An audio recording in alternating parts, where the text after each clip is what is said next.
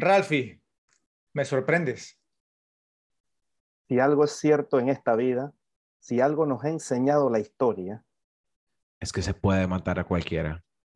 Mantén a tus amigos cerca, pero a tus enemigos aún más cerca. El Padrino parte 2, a continuación, por las repetibles.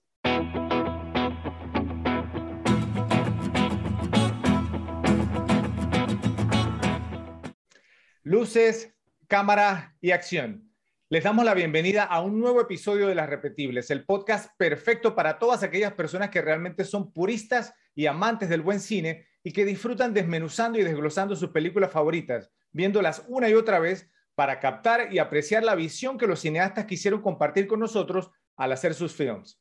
Mi nombre es Fred y son instancias como la que vamos a vivir en este episodio las que me hacen sentirme emocionado de ser parte de este podcast, ya que sé que podré compartirles mis opiniones sobre una gran película, las cuales he ido recopilando a lo largo de varios años y de repetidas visualizaciones. Y eso me basta para sentirme satisfecho y contento al saber que quedarán registradas para la posteridad y para todas las personas que también son fanáticas de esta cinta como lo soy yo. Una persona con la que he intercambiado incontables opiniones sobre más películas de las que puedo recordar es José, quien está aquí con nosotros. ¿Cómo te sientes, Joe? Bien, bien, bien. ¿Qué tal, Fred? ¿Cómo está Rafa? ¿Cómo están todos los repes? Saludos a todos. De igual forma, nos acompaña Rafa, quien con su muy peculiar perspectiva ofrece puntos de vista distintos. ¿Cómo estás, Ralphie? Hey, Fred. Hey, Joe. Hey, repes. Cada uno de nuestros episodios aquí en Las Repetibles es el resultado de una labor de amor. Las películas son algo importante en nuestras vidas y estamos seguros de que existen muchas personas como nosotros que buscan un espacio como el nuestro para compartir opiniones y análisis en su propio idioma sobre sus películas favoritas. Es por esto que es tan importante para nosotros poder contar con sus likes en este video y que lo compartan en sus redes sociales, ya que nos ayudarían inmensamente a que el algoritmo de YouTube nos recomiende a un mayor número de personas en la barra de videos sugeridos con temáticas similares. Aprovechamos para recordarles que si no lo han hecho aún, deben suscribirse y hacer clic en la campanita para que puedan recibir notificaciones cuando publicamos nuevos videos. También los invitamos a que visiten nuestro canal aquí en YouTube para que puedan acceder a nuestros otros episodios. Igualmente nos pueden seguir por Instagram, Twitter y Facebook para apoyar el canal o si quieren interactuar con nosotros por esos medios. Si eres de esas personas que les gusta recibir su contenido por medio de videos más cortos, Nuestros episodios completos cuentan con etiquetas marcando los tiempos de los temas que desglosamos durante el episodio para que puedan ir directo a los que quieran. Otra opción sería esperar los videos cortos que publicamos todos los días si prefieres ver nuestro contenido de esa manera, aunque debemos advertirles que no siempre el contenido es igual y podrían perderse de algo interesante. Esperamos disfruten de este episodio y que nos dejen sus comentarios ofreciendo sus opiniones al respecto. Cuando hicimos el episodio del Padrino, yo me refería a esa película como el evento del mundo del entretenimiento de cultura popular más importante de los últimos 50 años. También comenté que era mi película favorita de todos los tiempos. Pues en este episodio, el cual podría ser el más importante que hagamos aquí en Las Repetibles, les tenemos no solamente la que yo considero como la mejor película de todos los tiempos, sino también la pieza de arte más importante y significativa de los últimos 50 años, convirtiéndola en la cinta de mayor relevancia que haya sido proyectada en una sala de cine.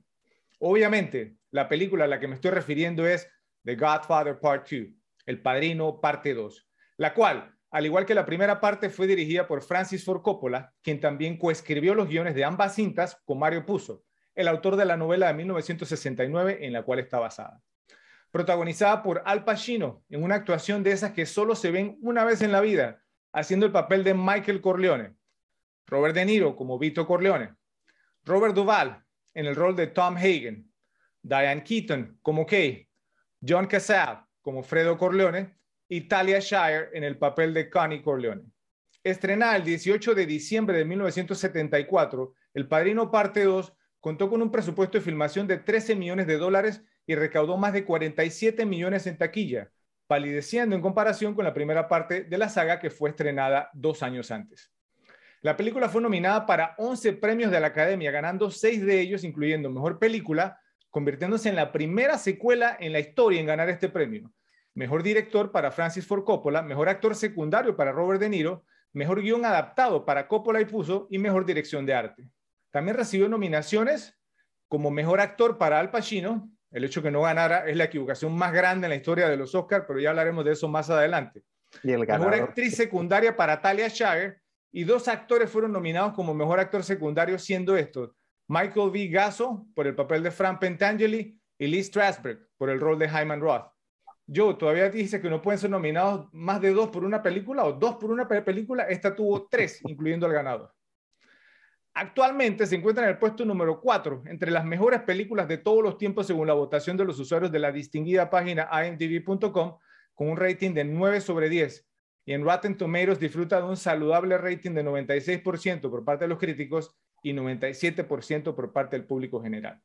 José, recuerdo que en el episodio del Padrino dijiste, al igual que yo, que esta era tu película favorita de, de todos los tiempos, aunque no la considerabas ni la mejor ni la más repetible. Cuéntanos entonces qué impresión te llevaste la primera vez que viste El Padrino parte 2, cuántas veces te la has visto y por qué la consideras repetible. Bueno, prácticamente por lo mismo que la primera es repetible. O sea, esto es como eh, a- a- agarremos esta, esta, esta fórmula de éxito, echémosle champú y hagámosla, hagamos algo igual y como mucha gente como tú dirán, mejor. Eh, sí, o sea, eh, vo- volvemos a juntar todo, todo ¿no? Eh, la gran dirección de Coppola, obviamente, este, siendo validado con el Oscar ese año, actuaciones magistrales, incluso con la ausencia de, de Brando, de Al Pacino, de John Casal, de, de, de, Robert Duvall, o sea, todas las personas que participan en esta película. Eh, y, o sea, muchos factores, un, un guion brillante, igual que el primero. Y bueno, o sea, eso es lo que, lo que la hace grande, al igual que la primera. Eh, la he visto, obviamente, un poco menos que la primera, porque la vi un poco después de la primera. Pero pienso que El Padrino 2, no sé, no, no, la, no la debo haber visto menos de 25 veces por ser conservador.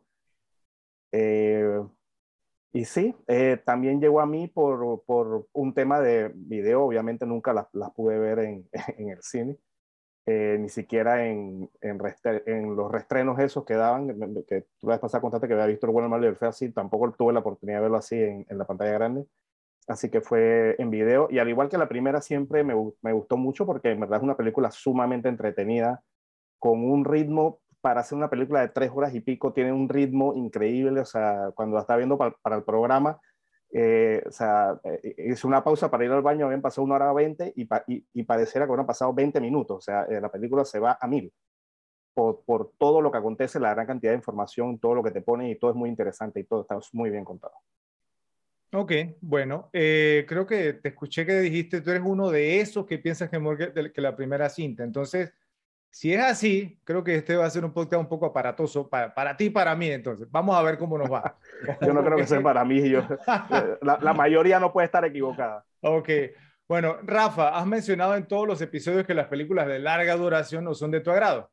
Por lo que debo confesar que estoy algo ansioso por escuchar tus opiniones sobre esta película, la cual dura 3 horas con 22 minutos. 22 Entonces, minutos. compártenos tu parecer sobre la primera vez que la viste, si te la has podido repetir y si debe ser considerada como repetible. Ok, la primera vez que vi la película, creo que estaba ya en mis 20 y bueno, había visto El Padrino 1, el tema de que tenga 3 horas 22 minutos, siempre era como, tengo que verla, tengo que verla, pero no, no me siento hoy para comprometerme a ella hasta que eventualmente un día dije, me la voy a ver. ¿Pero era como una la vi- obligación o ¿Cómo? lo veías como una obligación? Porque si tengo que verla, tengo que verla. Sí, no como una obligación, pero la, la veía como, como una tarea y no sé si alguien más, los rappers nos contarán en los comentarios si les pasa lo mismo que a mí. Que a veces estás buscando una película y cuando la película pasa de cierta duración, para mí es cuando pasa de dos horas, es como que tengo que estar en el, en el mood adecuado, en el, en el humor adecuado para sentarme a ver más de dos horas de película. Entonces con esta me pasaba algo, algo similar y cuando me la vi, tres horas 22 minutos ahí pegado. Debo confesar que no me la he visto tantas veces, creo que me la he visto unas tres o cuatro veces, contando la, la vez que me la vi para preparar el episodio. Y para mí lo que la hace más repetible es la historia de Vito. Probablemente me vayan a, a- a odiar un poco por esto, No, me vaya a caer fuego por esto, pero la historia de Michael en la 2 no me entretienen tanto. La historia de Michael es, es el, el periodo que espero para ver toda la historia de Vito. Ok, yo debo confesar que ese comentario me duele, ¿no? ¿Cierto? Pero lo, pero lo, lo entiendo, lo, lo, entiendo e incluso tengo una teoría, o si quieren lo mencionamos ahora mismo de una, ¿ok? Eh, eh, yo creo que eso te pasa y pienso que a la vez fue brillante lo que hizo Coppola, eh, es porque yo siento, creo, creo que es como un, un, tema que es lógico en las películas y, y creo que yo también pues lo, lo podría corroborar, es el hecho de que las personas necesitan a alguien, un protagonista, digamos, a quien apoyar, ¿cierto? Como se dice en inglés, someone to root for, ¿cierto? O sea, un, un, protagonista que les agrade. Entonces, ¿qué pasa? Que en la primera cinta, ese protagonista era Michael, que aunque hizo, digamos, cosas eh, negativas, ¿cierto? Como matar, digamos, entonces, pues no, a, a, a McCloskey y a Solozzo, lo hizo, digamos, en defensa de su familia, ¿cierto? Y en defensa, digamos, desde su padre, lo hizo, digamos, entonces, pues con, con buenas intenciones y él se vio como obligado a estar en esa posición en ese momento. Eh, y mientras que ahora, digamos, entonces Michael, digamos, está en la posición en la que él quiere, o sea, él tiene total control, él puede hacer lo que él quiera. Eh, y bueno, ya veremos un poquito más, más adelante las cosas que hace en esta cinta.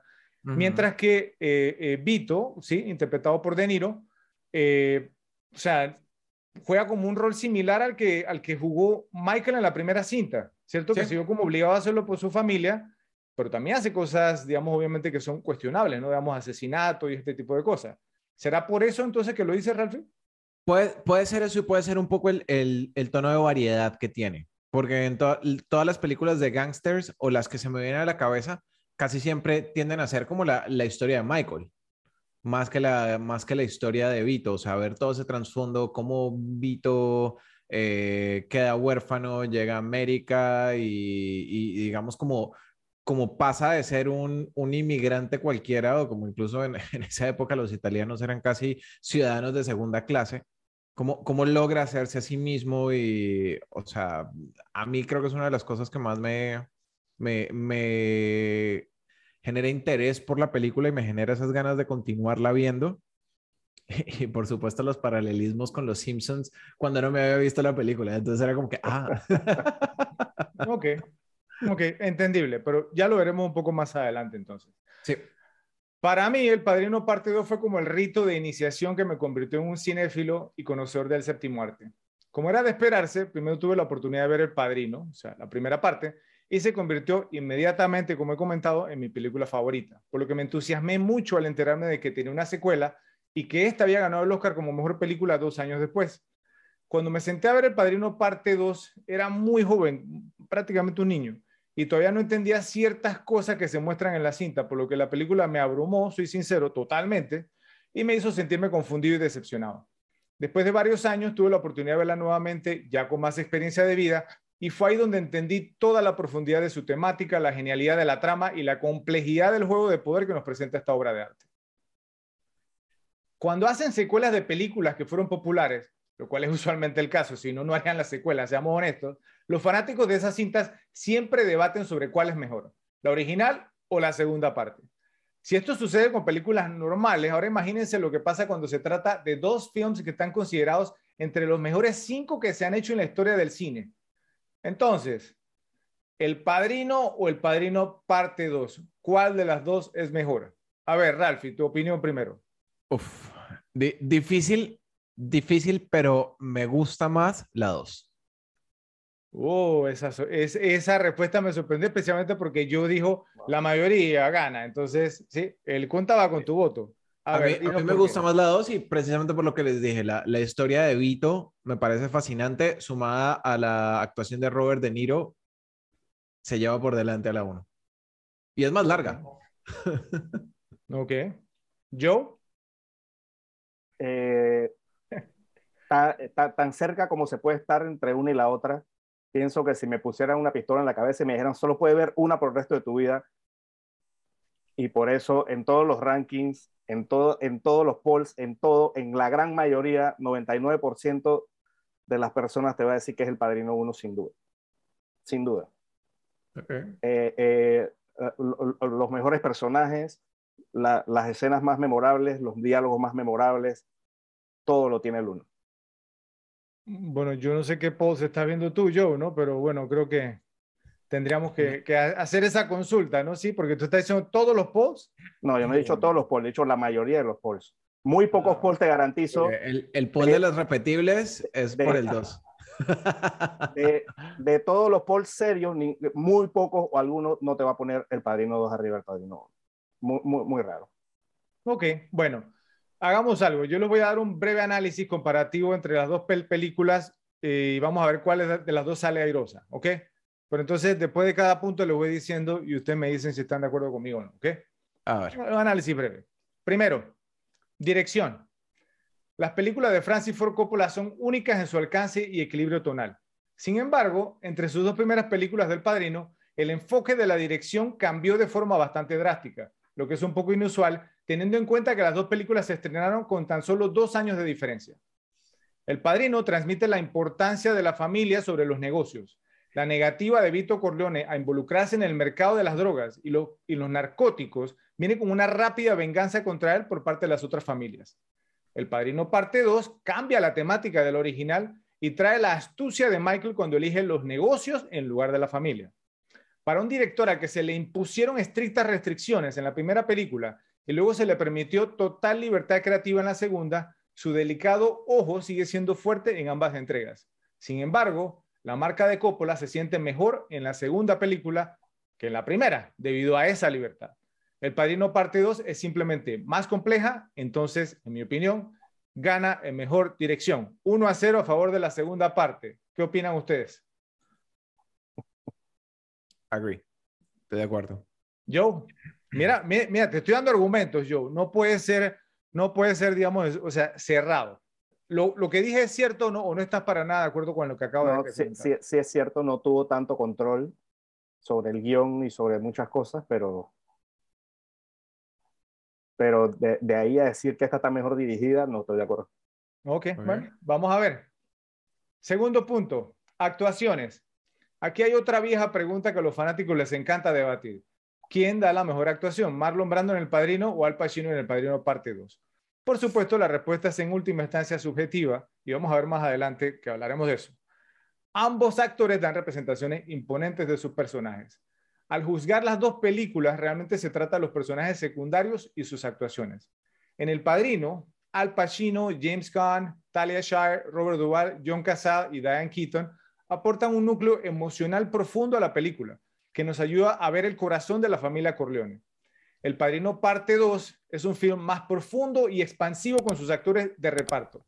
Robert De Niro entra e interpreta al joven Vito Corleone, una actuación que le valió su primer Oscar. En adición a eso, tienes a Al Pacino dando lo que muchos consideran una de las mejores actuaciones de todos los tiempos. Al final, en la primera cinta, las únicas actuaciones destacadas siguen siendo las de Brando y Pacino, pero cuando miras todas las actuaciones en su conjunto, El Padrino Parte 2 gana esta categoría por las interpretaciones de Pacino, De Niro, así como también las grandes actuaciones de Lee Strasberg y Michael V. Por esta razón, nuevamente el Padrino parte 2 se lleva la victoria. Ventaja de 2-0 a favor de la, de la segunda parte. ¿Qué opinan? A ver. De 2-0 nada parcializado, ¿no? por lo que veo. no, está nada parcializado. Estoy, eh, eh, eh, estoy, dando los motivos, estoy dando las razones. A ver, yo, está, ¿estás en desacuerdo con lo que dije? O sea, las actuaciones en la segunda parte no son superiores a la primera.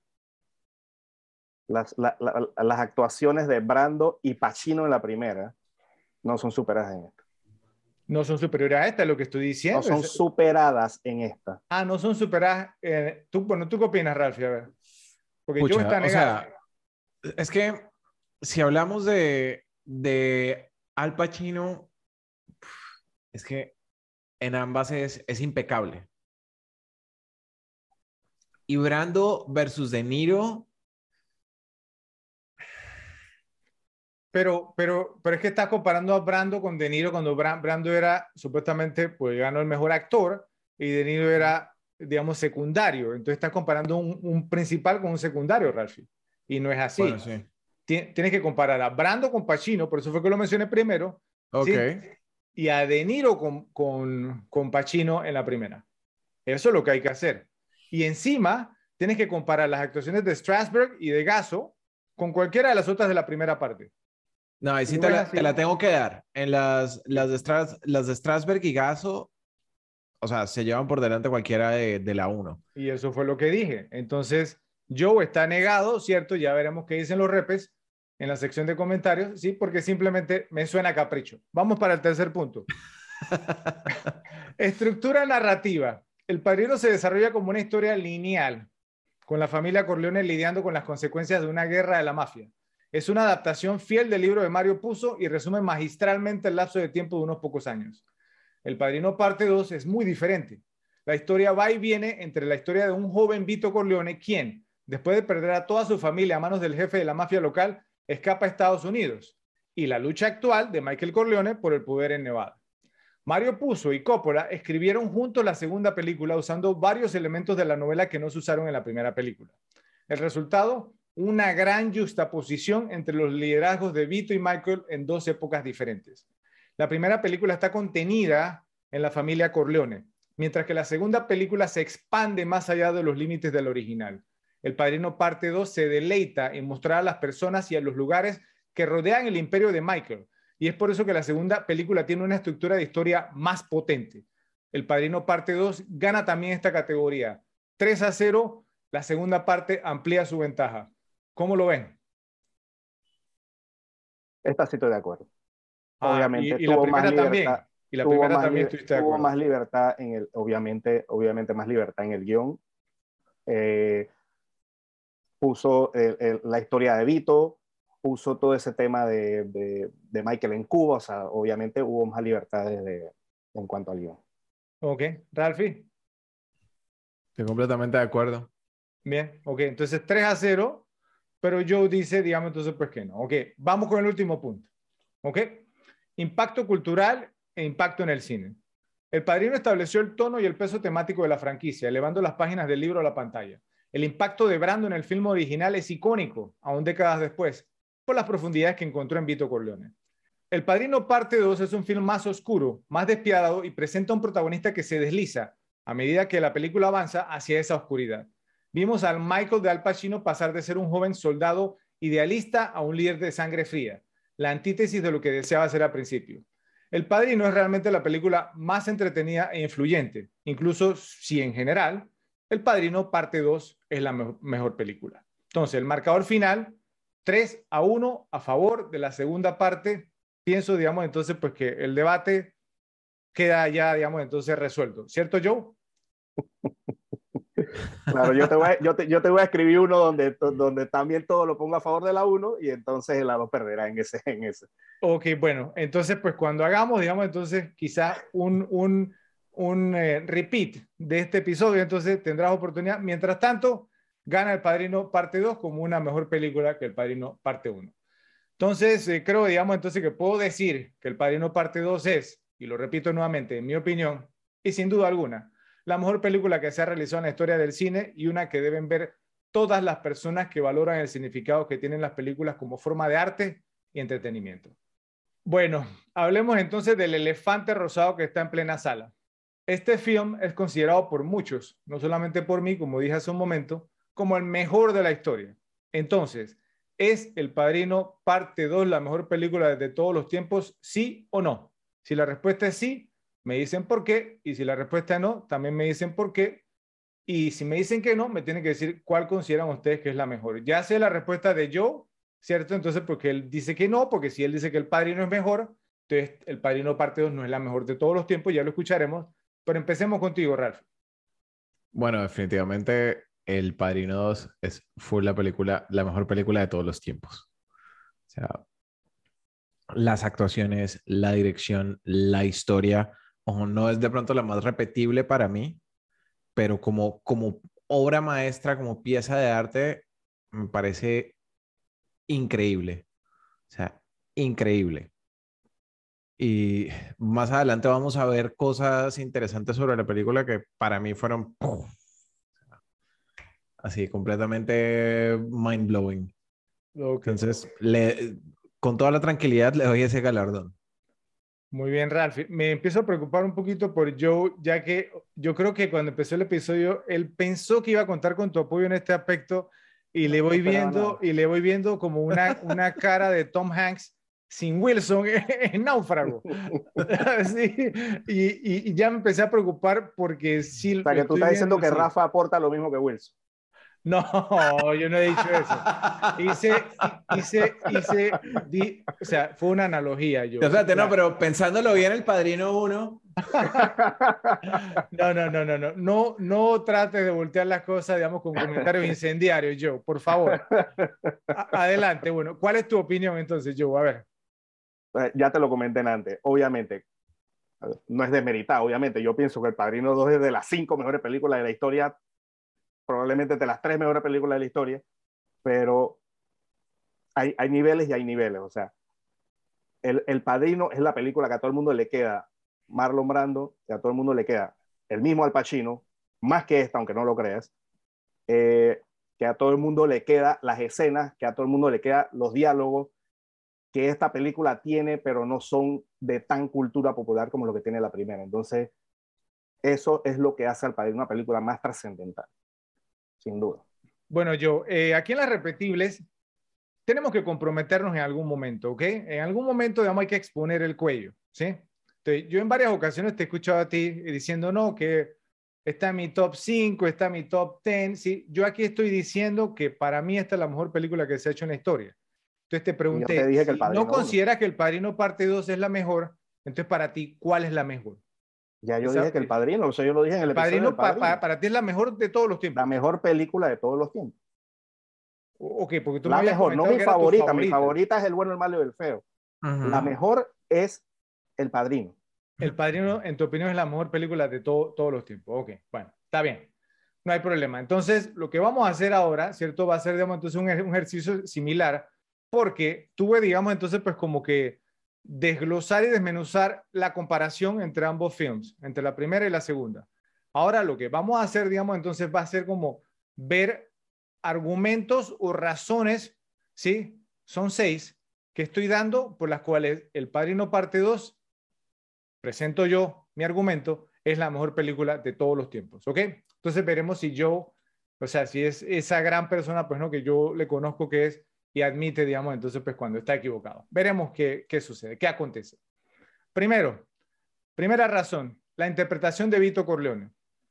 La interpretación de Marlon Brando como Don Corleone en El Padrino es inolvidable, ya eso quedó claro.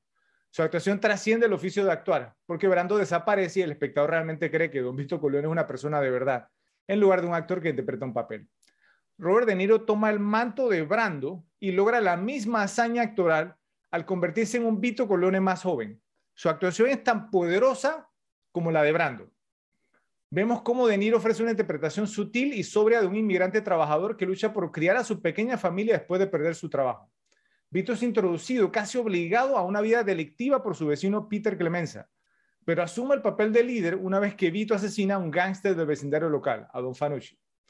La actuación de De Niro es brillante, porque a lo largo de la transformación se mantiene humilde y desprovisto de ego. Y esta historia conserva el mismo romanticismo de la primera película, a diferencia de la historia más oscura que pertenece a Michael Corleone. ¿Qué opinan, mis estimados? ¿De acuerdo? Yo estoy en total Dice yo que no. no, no en total estamos, estamos hablando peras y manzanas y gimnasia con magnesio. No tiene nada que ver una cosa con la otra. O sea, la actuación de De Niro es brillante. Nadie le va a quitar eso pero decir que es igual que la de Marlon Brando, simplemente estás faltando a la verdad. Ok, entonces Joe dice que la actuación de De Niro es brillante, nadie le va a quitar eso, pero él se lo acaba de quitar. ¿Tú qué opinas, Ralphie? Ok, en mi, en mi caso primero creo que tengo que hacer un call out ahí, porque me dijiste hace un rato que no comparara a De Niro con Brando. No, no, no, sí, para, para, para, para comparar la, las, las dos cintas del padrino. Ahora estoy hablando de la mejor película de todos los tiempos, ¿sí? O sea, a mí, y creo que, creo que es víctima más de, del, tema, del tema del gusto por la historia, por cómo fue presentada, que me voy con, con De Niro que, que con Brando. Pero es, pero es, es ese tema que, que, para mí logré conectar mucho más con el personaje de Niro que con el personaje de Brando. Entonces, sin quitarle a ninguno de los dos. No, no. Brando, increíble, pero es, es, una conexión con el personaje y como, como está presentado. Sí, no es, no, no, es quitarlo, o sea, yo, yo no voy a hacer, digamos, pues lo que hizo yo de quitarle, a De Niro, yo no le quito nada a Brando. Para mí lo de Brando, digamos, fue genial, ¿cierto? Simplemente concuerdo contigo, Ralphie, y tuvo una conexión, digamos, mayor con el personaje cuando lo interpretó Robert De Niro. Es, es todo, digamos. Entonces, por esa razón, pues eh, pienso, digamos, que lo igualó. Ni siquiera dije que lo superó, dije que lo igualó, ¿verdad? Ahora, si yo me quisiera dar un argumento que yo lo pudo haber hecho, yo le hubiera dicho, ok, el que creó los manerismos, ¿cierto? Eh, eh, y todo el aura del personaje fue Brando. Lo que hizo De Niro, digamos, entonces fue copiar el estilo de Brando. Eso hubiera sido, digamos, un mejor argumento que simplemente tratar de desmeritar a De Niro. Pero bueno. yo, ¿Cómo voy a estar desmeritando cuando diga que es brillante? Simplemente es como decir que, que qué sé yo, el, The Insider, el informante, es, igual que el padrino. Eso no es cierto. O sea, el The Insider es muy buena, es brillante, pero no es el padrino. Es lo mismo, hay niveles, hay niveles en, en, genialidad y la actuación de Brando, por eso es la actuación de Brando y por eso es la que todo el mundo se acuerda, no es por, por, por capricho, es porque la actuación de, de Brando es mucho mejor actoralmente hablando. Bueno, Joe. Eh, siendo la de Niro muy buena también. No, no, sí está. Ahora, eh, eres mi amigo, ¿cierto? Y tú sabes lo, lo, mucho que te estimo, pero tú acabas de mencionar The Insider, el informante, ¿cierto? Con Russell Crowe, que no tiene nada que ver con esta. Aquí estamos obviamente hablando de dos interpretaciones del mismo personaje. Yo. Son dos cosas totalmente distintas, ¿ok? Entonces... No, pero, que tú, pero que tú estás diciendo que yo estoy desmeritando, yo no estoy desmeritando, simplemente una es buena y una es buenísima. Y eso es lo mismo que pasa acá. La de De Niro es buena y la de, o, o, o buenísima, y la, de, y la de Brando es extraordinaria. siempre va a estar arriba. Pongámoslo así entonces, tienes derecho a tu opinión. ¿Está bien? Seguimos. Punto número dos, la historia del padre y del hijo. La película yuxtapone las vidas de Vito Corleone y su hijo Michael Corleone a edades similares. Es un excelente ejemplo de que los pecados del padre recaerán sobre los hijos. Vito asciende lentamente al poder, logrando riqueza y control sobre políticos y jueces, teniendo la capacidad de formar alianzas con otros gángsters poderosos y tener muchos capos leales para cumplir sus órdenes. Sin embargo, los pecados de Don Corleone se han pasado a Michael. Los cimientos que construyó regresan para atormentar a su hijo, llevándole nada más que dolor y tragedia. Las historias paralelas prueban que nadie puede escapar del karma, e incluso si Don Corleone no sufrió ni pagó por todos sus pecados, su hijo Michael seguramente debe responder por ellos. ¿Cómo ven esta, este punto, este mensaje? ¿Yo? Eh, sí, o sea, no, no estoy en desacuerdo. Eh, es, lo que se cuenta en, las dos películas. Eh, los pecados no solo los pagan los hijos con su manera de actuar como lo que hacer Michael, sino hasta con su vida. Que la vida nunca la perdió. O, atentaron contra Vito, pero no lo mataron, mataron Fasoni. O sea, al final los hijos de él y, y, y, Vito lo pagó fue a través de sus hijos. Todo lo que, no, lo, que no, lo que no le pasó a él. Que al final era responsabilidad de Vito, ¿cierto? Sí. Ok. Ralfi, ¿qué opinas? Estoy completamente de acuerdo. O sea, al final, el, el pago de Vito no era su, su, vida, sino la vida de los que estaban cerca y que él no pudiera estar tranquilo. Ok. Vamos con el tercer punto. Francis Ford Coppola. Fue contratado para dirigir la primera parte porque era italoamericano, pero cuando la novela se convirtió en un exitazo, todos le cayeron encima y no disfrutó el proceso. Esto lo hablamos en el episodio del Padrino, así que lo invitamos a verlo. Hablamos mucho acerca de eso. Para la segunda parte, Coppola ya estaba consagrado y le dieron total libertad artística, como mencioné anteriormente. Así que en esta película vemos a un genio en su máxima expresión. El director dijo lo siguiente sobre el enfoque de la segunda película. Trabajé muy duro en El Padrino Parte 2 para tratar de que sintieras lo que estas personas estaban sintiendo. Mientras que la primera película fue más una experiencia nostálgica, la secuela tiene más corazón, aunque es más oscura que la primera la habilidad de Coppola para sacar a relucir increíbles actuaciones de sus actores, así como sus habilidades para contar historias, lo convierten en una de las más poderosas razones. En la primera película estaba limitado por la historia y por el presupuesto. En la segunda película podía volar y contar su propia historia casada con la original.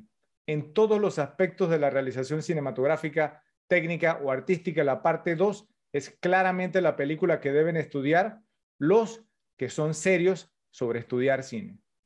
A ver, yo ahí, digamos, tocamos un tema que tiene que ver, digamos, entonces con estudiar cine, que es algo, digamos, que tú hiciste. Entonces, a ver, ¿qué opinas sobre este punto? vuelvo y te digo, cuando, cuando, cuando me pusieron un ejemplo de presentación de personajes, me pusieron el Padrino 1, no el Padrino 2.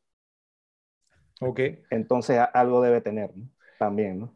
¿Y no crees que es un poquito injusto que digas eso, teniendo en cuenta porque había personajes que ya los conocíamos por, por de la primera película y que la segunda parte no, no tuvo la oportunidad de hacerlo? ¿No crees que es un poquito injusto que te enfoques en eso? Pregunto nada más. No, simplemente, o sea, y, y de hecho, si ves en esta, más o menos se, se hace lo mismo que en la primera, se hace una fiesta, se presentan algunos personajes en una fiesta. O sea, es más o menos como te dije, ¿no? Ya eh, eh, eh, lo que te salió bien, hazlo de nuevo. Claro. No igual, pero en esencia. Entonces pienso que eso también le quita un poquito, un poquito al segundo. Bien, bueno. Ralph, ¿qué opinas? Ok, la, la, verdad es que el, el tema de, de, la presentación de personajes es, es increíble y y sí, sí es algo que me saltó mucho y sobre todo esta, última vez que lo vi es el, tema de la fiesta en el lago, ¿no? Y cómo aprovechan la, fiesta familiar para, empezar a introducir gente. Por el otro lado, a mí me, gustó porque yo lo vi desde la, desde la perspectiva de qué tanto Michael termina siendo el nuevo Vito, pero al mismo tiempo que tanto se desvía de, de ser Vito. Total. Ok. ¿En, ¿en que está como medio creepy el asunto, pero... pero, ¿pero ¿En qué sentido, Michael... Ralphie? O sea, cuando, cuando tienen la fiesta en el lago. Sí. O sea, para mí, en mi interpretación, aprovecharon esa fiesta como para, para hacer un, un, digamos, un símil o un paralelismo de, de qué tanto eh, Michael se parecía a Vito. O qué tanto, qué tanto era como Vito. Pero okay. al mismo tiempo te empieza a mostrar qué tan, qué tan diferente era Michael De Vito. O sea, es como, como llegar a, por ejemplo, eh, el tema de cómo manejaba a la gente, cómo, cómo recibía a las personas, cómo los trataba, incluso el, el trato que tenía con Tom y cómo, cómo era, cómo difería en, digamos, perdón, cómo era tan similar a, a, a Vito en esas cosas. Pero la interacción que tiene después con el senador sobre la licencia de, de casinos, yo lo veo completamente opuesto a cómo actuaría Vito. Es que eh, yo creo que nadie nunca iba a confundir a Michael con Vito. O sea, y, y no me, parece, y me parece que esto lo hablamos en algún episodio atrás que, que Michael nunca tuvo respeto. O sea, Michael tenía, le tenían más temor que respeto. Sí. A Vito le tenían respeto. Uh -huh. o sea, era un tipo, por, por, su comportamiento también, ¿no? Yo pienso que Michael se tuvo que así de repente usar esa carta porque en verdad nunca nadie le tenía el respeto que le tenía al papá, entonces tenía que someter a la gente a punta de temor, ¿no? Ok, entonces, ya que mencionaste eso, yo me recuerda a esta película de Chaspa, Palminteri y Robert De Niro, que se llama A Bronx Tale, Bronx Tale. Que, la, que, la, dirigió De Niro, ¿cierto? Eh, creo que fue, fue De Niro, creo. Y ahí eh, le pregunto que, que, que eh, o sea, un gángster y el papá, entre los dos creaban, digamos, a un niño sea, no, digamos, porque el papá no estaba muy contento con todo eso, pero eh, muy buena cinta, no me acuerdo cómo se llamaba, digamos, yeah. eh, en, en, español, pero, pero me acuerdo claramente que hubo una escena en la cual Palminteri eh, le, le, pregunta, digamos, entonces al niño, ya como adolescente, y le dice, ¿prefieres ser, o no, o el niño le pregunta a Palminteri, ¿cierto? Al gángster, le dice, ¿prefieres ser amado o respetado? No, no, amado o temido. Y el gángster le dijo, prefiero ser temido, porque aún la gente que te ama te traiciona y te va a hacer daño. Entonces uh -huh. yo prefiero ser temido, porque entonces de esa manera yo estoy seguro de que nadie me va a traicionar. Entonces, sí.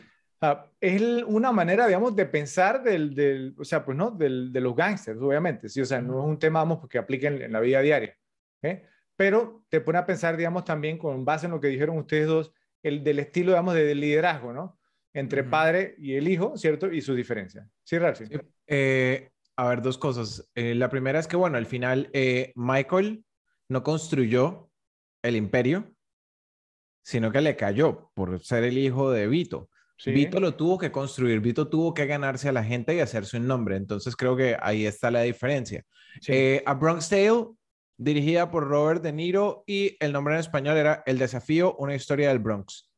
Ok, eh, una y, excelente y, cinta también. Y, y, Rafa, eso que tú dices es cierto, o sea, porque pienso que todo el tema de los que eran subordinados de Vito no le tenían tanto respeto porque para ellos era un niño que lo vieron desde niño crecer, entonces ahora se va a convertir como en el jefe de ellos y ellos probablemente nunca vieron eso bien, más con todas las trabas que les estaba poniendo. Claro, claro, claro. Ahora, yo les hago una pregunta a ustedes con base en lo que acaba de decir Ralphie. Digamos, entonces, viene una persona y construye un, edificio sólido, con una base muy sólida de cinco pisos, ¿ok? Y viene otra persona y sobre esa base sólida de cinco pisos construye un rascacielos, ¿cierto? Que se convertamos en el mejor rascacielos del mundo. Entonces, eh, o sea, ¿a quién, digamos, se le debería dar más crédito? ¿Al que construyó los cimientos y una base buena o al que tuvo la idea, digamos, entonces, pues de llevarlo a otro nivel? ¿Ven? Es una, es una pregunta difícil, Pero es prácticamente, digamos, de eso lo que estamos hablando en este momento. ¿Ok? Entonces, bueno, vamos a pasar al siguiente punto. El punto número cuatro, Gordon Willis, creo que ese es un nombre que a Joe le va a encantar escuchar. El difunto Gordon Willis es uno de los directores de fotografía más influyentes de todos los tiempos. Su estilo de subexponer sus películas y su uso de las sombras le ganó el apodo de El Príncipe de las Tinieblas. Su estilo de fotografía ha influido en el cine hasta el día de hoy. La técnica de iluminación en la que fue pionero se conoce como crushing the blacks, que significaría como aplastar los negros, que suena un poquito raro, digamos, en español, pero tiene que ver con los negros en cuanto al, a los colores y matices. Bueno, yo voy a explicar un poquito más de eso. ni siquiera se me había pasado eso por la cabeza. Exactamente. para las películas del Padrino, Willis creó un tono amarillo que ha sido copiado en casi todas las películas que son de época. Para El Padrino parte 2, Willis oscureció la película cuando Michael Corleone se convirtió él mismo en una persona más oscura. E incluso este príncipe de las tinieblas admitiría más tarde que para la segunda película fue demasiado lejos con la subexposición, especialmente la escena entre Michael y su madre cuando le preguntó si es posible perder a tu familia. Entonces, a ver, Ralph, ¿qué opinas sobre este punto? Bueno, eh, básicamente eh, la influencia que ha tenido Gordon Willis en el, en el cine va, va mucho más allá de las películas, eh, las series.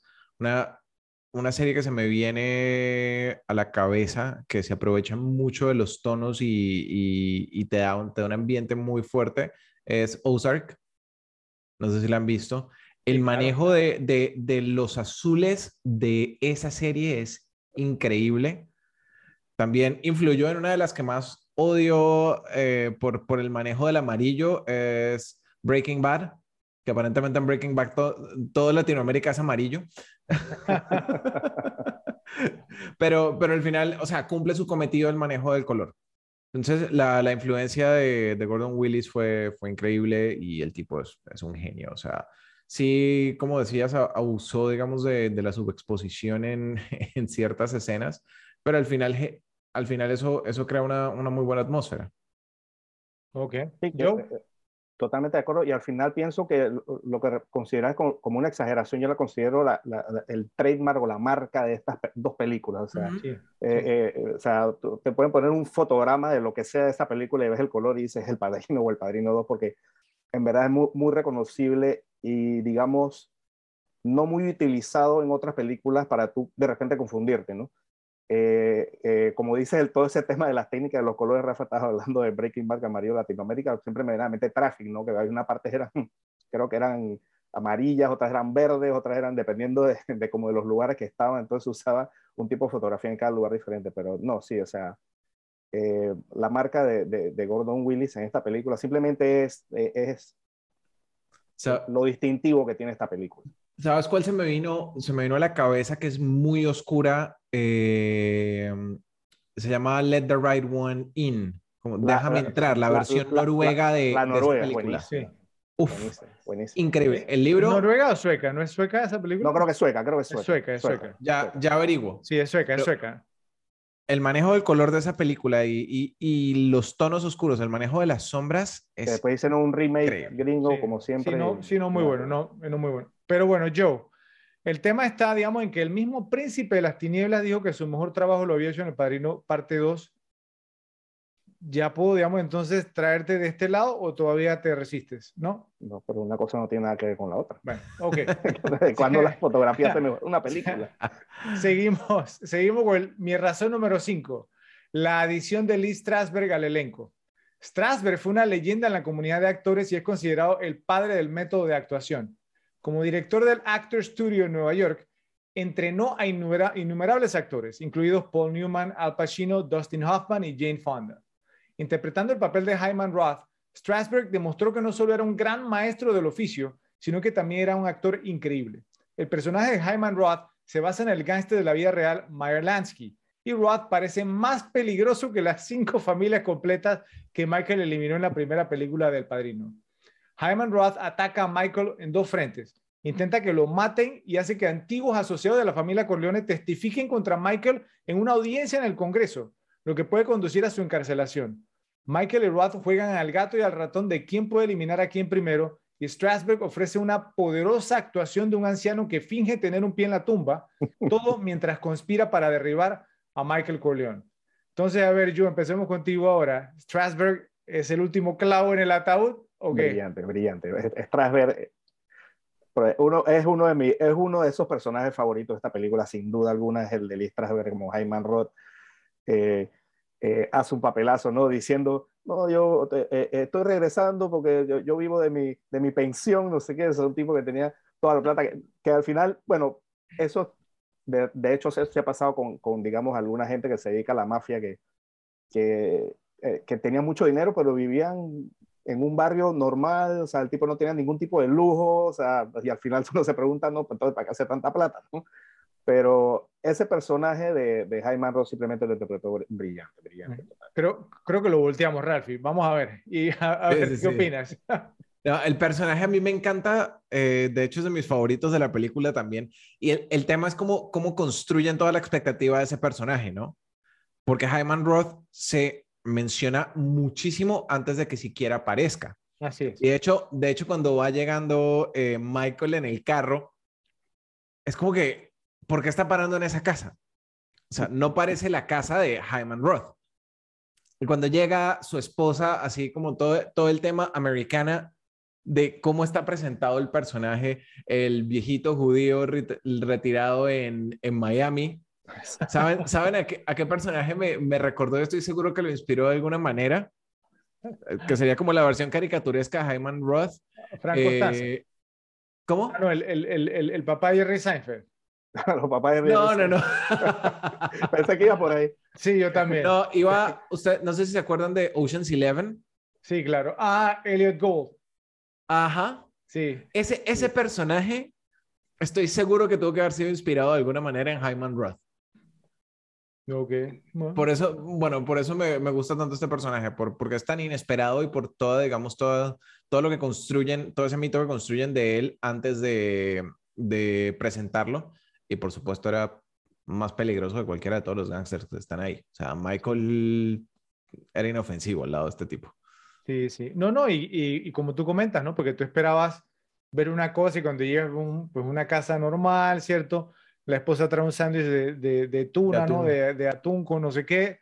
Eh, el tipo está viendo, digamos, fútbol americano como, como, cualquier, ¿cierto? O sea, persona promedio, digamos, un sábado. Eh, de paso utilizaron, digamos, el, un, un, partido de verdad, o sea, de la época. Creo, creo que era USC Southern Cal. No me acuerdo quién era, sí. Eh, no me acuerdo quién era, sí. Universitario. Eh, pero, pero no es nada, nada lo, lo que tú esperas. El personaje fue brillantemente presentado el personaje y creo que Joe está pasando para este lado y nos queda el último punto. ¿ok? Michael Corleone pierde su alma. En El Padrino apoyamos a Michael Corleone cuando se vengó el intento de asesinato de, su padre, como lo mencioné anteriormente, matando a Solosy McCloskey en el restaurante. Cuando eliminó a los jefes de las cinco familias, a Mo Green y a Carlos, su cuñado, una vez que su padre falleció, el público apoyó el derramamiento de sangre porque todos sabíamos que Michael lo hizo casi por obligación tratando de proteger a su familia.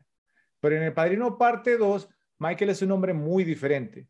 Ha aceptado su papel como el don y se ha convertido en un individuo más oscuro que está intoxicado con el poder que ejerce. Michael da órdenes de asesinar a una prostituta inocente para poder incriminar y controlar a un senador.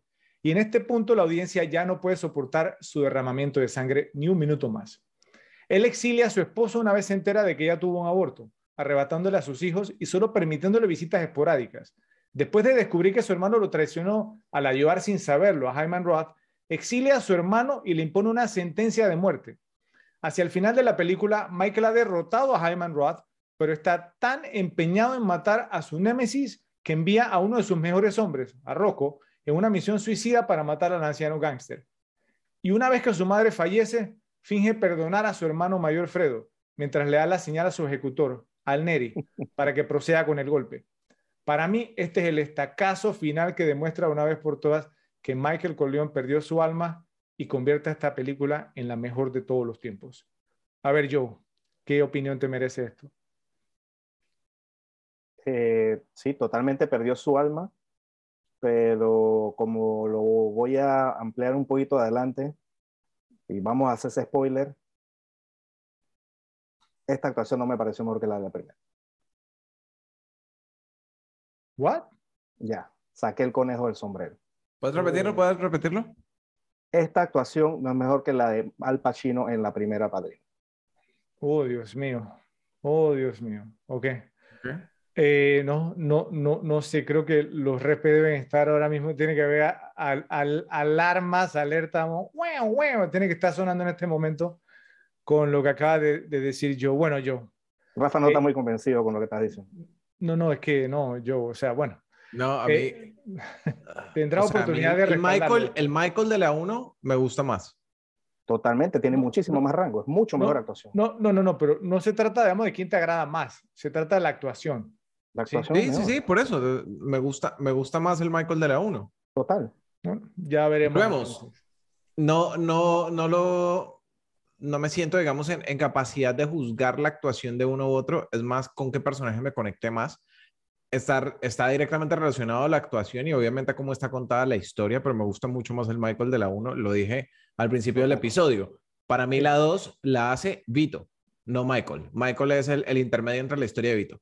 Michael tiene mucho más rango en la primera, en la segunda prácticamente flat, el Michael cabreado, el Michael enojado, el Michael como lo hablábamos en, el capítulo de la primera, ¿no? Todo el arco en Michael es... Total, total. Pero me gusta más la, me gusta más la dos. ¿Recuerdas, Ralphie? No, me acuerdo en qué episodio yo hacía énfasis en que yo siempre hablaba del arco del personaje para decir cuál era mejor. ¿Y, ¿Te acuerdas? Y él lo negó, pero ahora digamos, entonces lo sacó muy convenientemente de paso. Pero bueno, ya veremos qué, qué, qué acontece cuando hablemos de ese tema porque vamos a hacer un ranking más adelante en cuanto a eso. ¿Ok?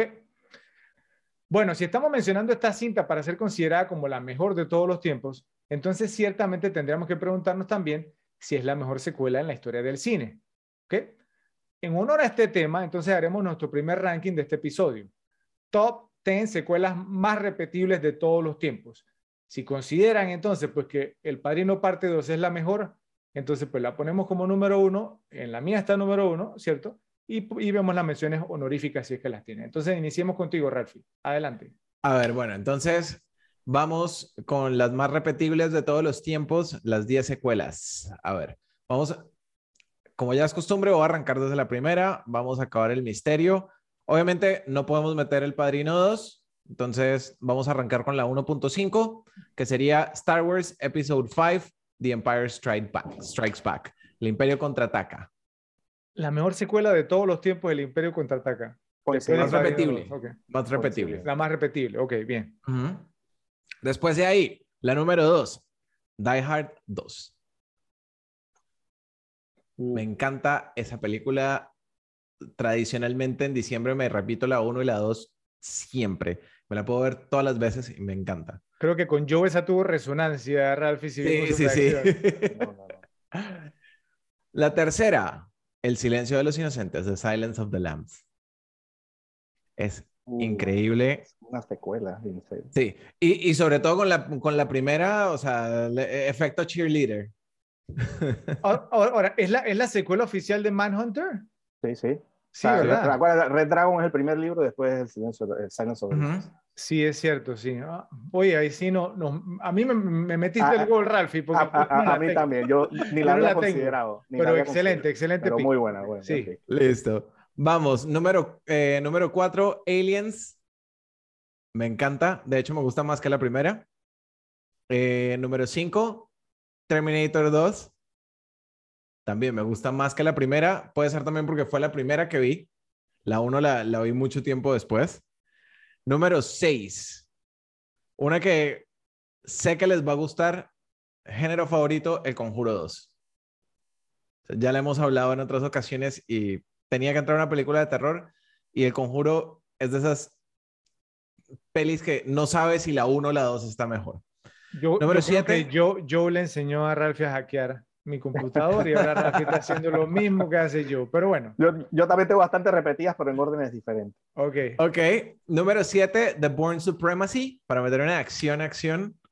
Creo que las dos primeras de Bourne, de Jason Bourne, fueron increíbles. Ok, número 8, John Wick, Chapter 2. Muy, muy buena. Número 9, Lethal Weapon 2, para meter su comedia acción ochentera. Bien. Y número 10, quiero ver su reacción. Back to the Future 3. 3. Regreso al Bien, futuro bien. 3. Muy bien. Buen, buen listado, buen listado, de verdad. Yo, yo, quedo, yo quedo en blanco. No, no, o sea, la, la cuestionable creo que fue la que dijiste en número dos, o sea, y que la habías puesto en número dos, que fue la Die que Hard. reaccionó Joe también, sí. Sí, para mí es altamente repetible. Y creo que, bueno, desde que hicimos el episodio de Die Hard se dieron cuenta que para mí esas dos son Sí. de esas que me repito siempre a fuerza. Ok. Bueno, Joe, tu turno. Bueno, yo voy a comenzar rápidamente saliendo de las menciones honoríficas. Eh, primera mención honorífica, Sanjuro de, Akuro- de Akira Kurosawa, la, la secuela de Yojimbo, con el, con el mismo personaje. Before Sunset de Richard Linklater, eh, la segunda parte, ¿no? Eh, de, de esta trilogía. Y tengo también a The Raid 2, eh, ¿no? la que continúa a The Raid Redemption. Y El Conjuro 2 la tengo como mención honorífica. Eh, Before Sunset, la primera es Before, Before Sunrise, Before- ¿verdad? Before Sunrise, ajá. Ajá. Ok. Y esa, última, esa estaba ¿cómo ahí como para mención honorable. Before Sí, Nightfall. está para mención ¿cómo- honorable. ¿Cómo se llama la, la última? Before Nightfall, ¿cómo es que se llama? No me Be- acuerdo. Before, before, ah, se me fue el nombre. Bueno, no importa, no importa, está bien. Ok, Sigamos. entonces vamos con la número 10. Vamos. La número 10, esta es muy personal para mí, obviamente la tuve que colar porque la tuve que colar. Es Evil Dead 2. Ash versus Evil Dead. Ah, La Muy Evil buenas, Dead 2 Muy buenas. es, eh, eh, eh, está en, el, en, el, en, el, en, el, en la cima de las horror comedias de todos los tiempos. No sé por qué, pero cuando dijo muy personal pensé que iba a decir Porky's, la verdad. la verdad. La número 9, John Wick 2, Mira, como la, como la dijo Rafa, pero la tenía en otra posición. yo la tengo el- en el 8. La número 8 de repetibles, si la primera fue repetible, esta también tiene que ser repetible. The Lost World Jurassic Park, la segunda y última que hizo Spielberg. Eh, la número 7, este fue un peliculón que cuando salió tenía todas mis dudas. Dije, ¿por qué están haciendo una secuela de esto? Es innecesario. Y cuando salió quedé pero fascinado. Y, y digamos que fortaleció los cimientos que, que, que, que tiene este director en el panteón de mis grandes directores de esta época. Y es Blade Runner 2049. Uh, Esa, esa yo la, la pensé, pero... mm. uh. La número 6 Mm. es Arma Mortal 2. Obviamente, eh, fue el éxito de la primera. La segunda, uf, esta, me acuerdo clarito cuando salió, fue la película que destronó a Batman de Tim Burton como la más taquillera. Esta película fue un exitazo desde que salió. Eh, la número 5, Volver al Futuro, parte 2.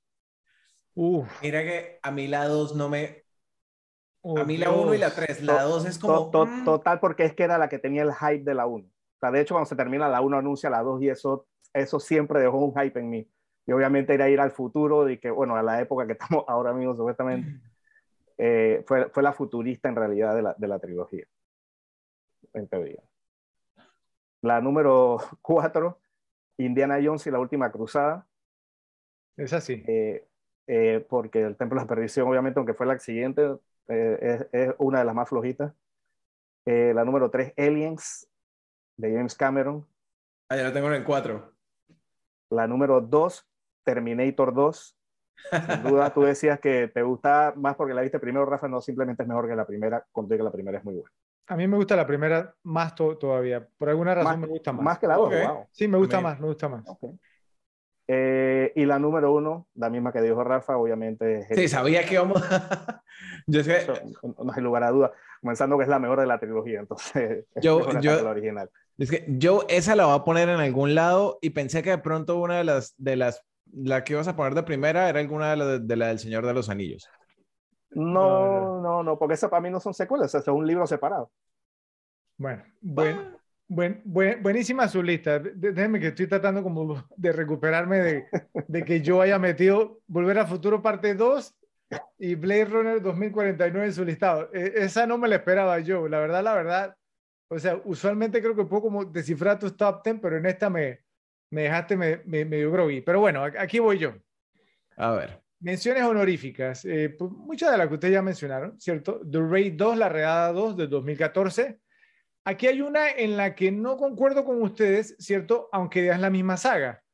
John Wick Chapter 3, Parabellum. John Wick capítulo 3. Para mí la 3 Ok. fue mejor que la 2. La 2, Son, le soy sincero, o sea, la 2 me desencantó porque la 1, digamos, me, me- me- pareció excelente. Hicimos un episodio de esa también, por favor, para que lo pueden ver. Eh, pero la 3 me gustó más que la 2, es mi parecer, ¿cierto? Entonces ahí no concordé con ustedes en ese aspecto. Eh, con, eh, pues, obviamente, con Keanu, Keanu Reeves, eh, Halle Berry y Lawrence Fishburne. Back to the Future Part 3, Volver al Futuro 3, de acuerdo contigo, Ralphie, de 1990, de Robert Zemeckis con Michael J. Fox y Christopher Lloyd. Kill Bill Volume 2, Kill Bill Volumen 2, del 2004 de Quentin Tarantino con Uma Thurman y una en la que concuerdo contigo nuevamente, Ralphie, pero están menciones honoríficas en mi caso, Lethal Weapon 2, Arma Mortal 2 de 1989 de Richard Donner con Mel Gibson y Danny Glover. Entonces, pasamos a mi top 10, más repetibles. Creo que, digamos, entonces pues, eso se ha quedado claro, las más repetibles. Número 10, Dawn of the Planet of the Apes, El planeta de los simios confrontación, del 2014, de Matt Reeves, con Gary. Oldman, Andy Serkis y Jason Clark, quien también puede hacer alarde de tener un gran apellido. Eh, la número 9, por eso está en el top 10. Mad Max 2 de 1981 de. George Miller con Mel Gibson. Te lo juro, Ralphie, que yo pensé que tú le ibas a decir porque siempre Mira que- mencionas a Mad Max en tu ranking. Y la 2, la 2 es la mejor de toda la saga. The Road Mira Warrior. que- Road Warrior que es no- la mejor, es la mejor. no estoy diciendo que sea, que, que sea mala, pero no, no la encuentro tan repetible. Uf. O sea, ¿a ti te gusta más Mad Max que Mad Max 2? No, no, no, ninguna, o sea, ninguna de las Porque dos Mad Max la, tan la- la repetibles mencionaste en un, como las... ¿Cierto, Joe? La, Sí, la- yo, la- yo la he mencionado. ranking, sí, varias veces. Sí, sí, sí, la he mencionado, pero no, no es más repetible que las que puse en mi ranking, para mí. Bueno, yo sí la puse en mi número 9 del 1981 de George Miller con Mel Gibson. La número 8, esta la he mencionado también anteriormente, creo que fue en la de las mejores películas de acción del, del- de, de este milenio, Mission Impossible Fallout, Misión Imposible Repercusión del 2018 con Tom Cruise y Henry Cavill. La número 7, concordé, digamos, con ustedes también, The Conjuring 2, El Conjuro 2 del 2016 de James Wan con Patrick Wilson y Vera Farmiga. La número 6, esta es una que pensé que por lo menos yo la, iba a sacar por el director, no la mencionó. The Color of Money, El color del dinero, de 1986, de Martin Scorsese con Paul Newman y Tom Cruise. Segunda parte de The Hustler, El Audaz, de 1961, que sigue la historia de Eddie Felson, el jugador de billar que es un estafador también.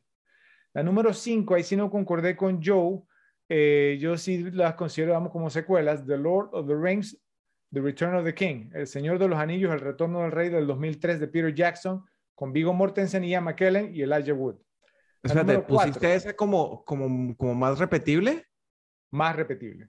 Y, y, y no que tú no ves películas de, del bosque con elfos y magia y etcétera, etcétera. Pero, pero, en esta, pero en esta ocasión, esta cinta, esta cinta realmente, o sea, sí- Salió del closet, salió del sí, closet. no, no, no, no, sí, sí, no, sí, no, sí, sí, no, eso, era toda una fachada. No, supo, no, eres no, no, no, fanático. Se pone, se pone las no. pantuflas de pies de hobbit y orejas, bro. No, no, Pronto, no, no, y- no. y pronto No, va a salir pero- pero- a Se pone la bandana de Wars. No, no, Arwen, no, no, no, sale el closet de Star Wars. Pero, pero al pan pan y al vino vino y es una gran cinta. La verdad, la verdad es una gran cinta, en serio. Sí, no, no, no, y- nadie le quita eso, pero jamás pensamos que fuera fuera repetible para ti. Ok, o, ok. Lo que sí les puedo decir es que de Star Wars no va a encontrar nada en mi lista. Ok, ok. se- seguimos. La número cuatro. Indiana Jones and the Last Crusade. De acuerdo, digamos totalmente. Indiana Jones y la última cruzada de 1989 con- de Steven Spielberg con Harrison Ford y Sean Connery. La número Ujú. tres, totalmente de acuerdo con ustedes nuevamente. Aliens de 1986 de James Cameron con Sigourney Weaver, Michael Bean y Bill Paxton. De acuerdo también contigo, Ralphie, es difícil pero sí me gusta un poco más que Alien, que la primera, ¿sí? Pero está bien cerrado porque Alien realmente sí, es una gran sí, sí. O sea, Alien tiene el momento John Hurt, ya con eso. Sí, no, no, no, y, y, no sé, la, la, la, la, la cinematografía, digamos, la cinematografía de Alien, el octavo pasajero, es de otro, otro, literalmente otro planeta. Sí. Tanto que la trama es así, sí, es totalmente, total, es una gran película, ¿ok? Pero bueno, la número dos, totalmente de acuerdo, ¿cierto? Terminator 2, Judgment Day, Terminator 2, el juicio final, ¿cierto? Entonces, de 1991, James Cameron con Schwarzenegger, Arnold, Arnold Linda Hamilton y Robert Patrick. Y ahí sí, pues yo estoy rompiendo mi propia regla, yo no puedo poner ninguna, digamos, entonces ni siquiera en la misma talla que El Padrino parte 2, la número uno, ¿cierto? Entonces, por default, si me obligan a quitarla, entonces, eh, pues Terminator 2, ¿cierto? Entonces se convierte en la mejor secuela, en mi opinión, de todos los tiempos, ¿sí? Aunque, repito, la 1, digamos, entonces disfruto verla más, ¿ok? Vamos a ponerlo así, ¿ok? Ok, entonces, yo tengo que comentar algo aquí. A ver. Porque dijimos que James Bond no iba, ¿ok? Pero sí Misión Imposible. Eh, pero es que son dos franquicias, digamos, totalmente distintas, ¿no? Yo por eso no metí a Bourne tampoco. Pero, pero, es que Misión Imposible tiene, el mismo tema, el mismo tema de James Bond.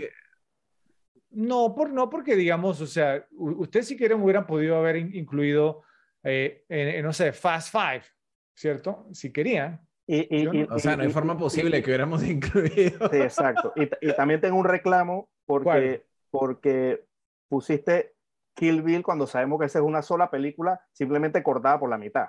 Pero, pero esa fue en menciones honoríficas.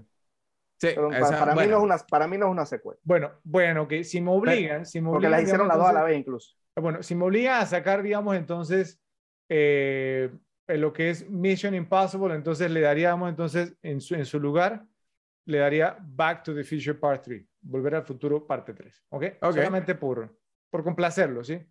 ¿Ok? ¿Les parece bien? Solamente por seguir las reglas. Very good. No, no, no, es que, es, que, es que para mí James Bond es una cosa, ¿cierto? Digamos, es una franquicia.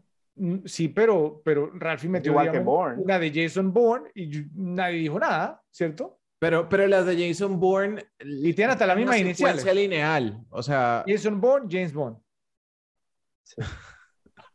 bueno, no, a ver. no, no, tranquilo, yo, yo, yo no me hago, digamos, no me armo problemas ni nada de esto. Aquí no se va a formar ningún revolú ni nada. Tranquilos. Eh, yo la quito, ¿cierto? Y no hay ningún tipo de problema. Tampoco es que me afecte mucho, digamos, entonces mi, mi, mi conteo. Pero como les digo, entonces sí, yo pienso que aunque disfruto más la primera, Terminator 2, ¿cierto? Realmente, digamos, es la mejor secuela pues, ¿no? de todos los tiempos si no podemos incluir al padrino. ¿Ok? Entonces, repes, ustedes nos dirán en la sección de comentarios, pues, ¿no? Si están totalmente de acuerdo. Lo que queremos también que ustedes nos digan cuál es su top 10. Escríbanos si están de acuerdo, digamos, con el top 10 de Ralphie, el de Joe o el mío, que fueron bastante similares, pero pusimos, digamos, entonces ciertas cintas en ubicaciones distintas. ¿Qué iba a decir, Ralphie?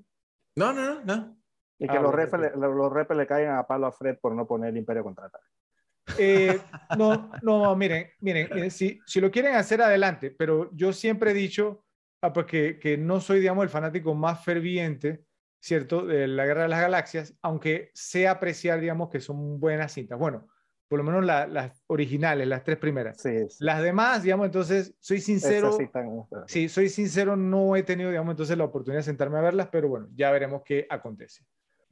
Al Pacino es considerado como uno de los mejores actores de todos los tiempos debido a sus memorables actuaciones en películas que son universalmente admiradas y adoradas. Después de su explosiva actuación en El Padrino de 1972, la cual le valió su primera nominación al Oscar como mejor actor secundario, tuvo dos películas en 1973 antes de regresar al rol de Michael Corleone en el 74. La primera fue Scarecrow, Espantapájaros, con Jim Hackman, no sé si lo han visto, una cinta que es considerada buena, pero que ha sido olvidada. La otra fue Sérpico, del director Sidney Lumet, por la cual recibió su primera, su primera nominación al Oscar como mejor actor. Mejor actor. Después del Padrino Parte 2 y su segunda nominación como mejor actor, tercera en total, acepta el papel de Sonny Wortzik en Dog Day Afternoon, Tarde de Perros, en 1975, siendo dirigido de nuevo por Sidney Lumet y es nuevamente nominado como mejor actor. Después de su extraño papel como piloto de carreras de Fórmula 1, Al Pacino, sí, en Bobby Deerfield de 1977 del director Sidney Pollack, regresa al grupo de nominados como mejor actor por And Justice for All, Justicia para Todos de 1979 de Norman Jewison. En la década de los 80, por alguna razón, solo hizo cinco películas, de las cuales sobresalen tres.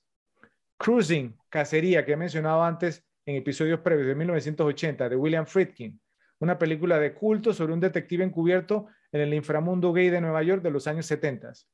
Scarface, Cara Cortada, de 1983, del inigualable Brian De Palma, haciendo el inolvidable rol de Tony Montana en una película que pronto será un episodio aquí en Las Repetibles. Y Sea of Love, Prohibida Obsesión, de 1989, con Ellen Barkin, que lo trajo de vuelta de forma explosiva luego de cuatro años inactivo. Los noventas fueron importantes para Pacino, aunque la década empezó con una inesperada nominación al Oscar como mejor actor secundario por Dick Tracy de todas las películas, Dick Tracy, ¿sí? dirigida por Warren Beatty. The Godfather Part 3, El Padrino Parte 3, fue una gran decepción ese año y ni siquiera fue nominado por su actuación en esa cinta en 1990. Su gran año fue en 1992, cuando obtuvo doble nominación al Oscar, primero por Glenn Gary Glenn Ross, El Precio de la Ambición, como mejor actor secundario, y por Scent of a Woman, Perfume de Mujer, por la cual finalmente ganó su Oscar como mejor actor al hacer el papel del invidente coronel retirado Frank Slade. ¡Jua, Ralphie! A partir de ahí, su carrera ha sido una de altibajos, con puntos muy altos como Carlitos Way, Atrapado por su pasado, Heat, Fuego contra Fuego y The Insider, El Informante, y otros muy bajos como Righteous Kill, Las dos caras de la ley, con Robert De Niro de paso, 88 minutes, 88 minutos y Jack and Jill, Jack y Jill siendo su punto más bajo. Logró obtener una nominación como mejor actor secundario en el 2019 por The Irishman, el irlandés de Martin Scorsese, para dejar su cuenta personal en nueve nominaciones al Oscar y una victoria obtenida. Entonces, Joe, Ralphie, ¿cómo les ha parecido la carrera de Al Pacino? ¿Qué influencia e impacto creen que ha tenido con su estilo de actuación? Y dónde lo ubicarían en el panteón de los grandes actores de todos los tiempos. Empezamos contigo, Ralph, a ver. Wow. Bueno, la, carrera de, de Pacino ha, creo que ha sido súper, súper influyente, no solo por, digamos, por lo buen actor que es, sino por, por la variedad de papeles que ha tenido. O sea, el tipo a lo largo de, toda su carrera ha, mostrado que tiene rango para hacer de todo. O sea, yo creo que lo, único que le faltó fue hacer una, una de, terror sangriento. Y de vaqueros, ¿no? Creo que no, no ha hecho de vaqueros tampoco. ¿Cierto? Creo que no. Bueno, pero imagínense, hubiera podido, hubiera podido hacerlo muy bien en una de vaqueros. Si Mary McFly fue vaquero, Al Pacino podría ser vaquero. ok. Y, y, bueno, y, ha, influenciado muchos actores de la nueva generación. De hecho, de hecho muchos actores se han inspirado en él y, e incluso eh, han, han, buscado, han buscado imitar de alguna manera las cosas que él hace. Entonces creo que, que el tipo ha tenido mucha influencia en las nominaciones al Oscar que ha tenido. Lástima que solo ganó una. O sea, de, de nueve nominaciones, y bueno, va a ser siempre recordado como, como uno de los mejores nombres de, del séptimo arte. Fácilmente puede estar dentro de los cinco mejores actores de toda la historia. Ok, interesante, interesante. Ahora, ahora les tengo una pregunta en cuanto a eso. Bueno, Joe, ¿tu opinión? Eh, sí, total. O sea, eh, en un episodio anterior hablamos de, estábamos hablando de eh, dónde estaba Meryl Streep y si mal no recuerdo dije Daniel Luis número uno, Marlon Brando número dos, y la pelea del tres está entre Al Pacino, Mary Streep, y, y probablemente podamos colar también ahí a Leonardo DiCaprio. O sea, que digamos que Al Pacino como mal está de cinco, de, todos los tiempos. Entonces eso me parece que es un, un este, o sea, un, un, un sello de que el tipo es uno de los más grandes que ha existido en la historia, o sea, no solo por la cantidad de buenos papeles, sino son memorables, o sea, eh, ha tenido muchos papeles memorables, no ni siquiera buenos de que, oh, actuó bien esta, actuó bien en la otra, sino que son papeles icónicos en el cine, muchísimos de los que interpreta. Entonces, el, el, la calidad actoral que tiene Al Pacino y en, en, la década que salió con digamos, con, con, ese surgimiento de grandes actores en, en esa época, finales de los 60, principios de los 70, este, eh, fue totalmente el, el, el, el, que más destacó, me parece, de esa gran generación de actores. Total.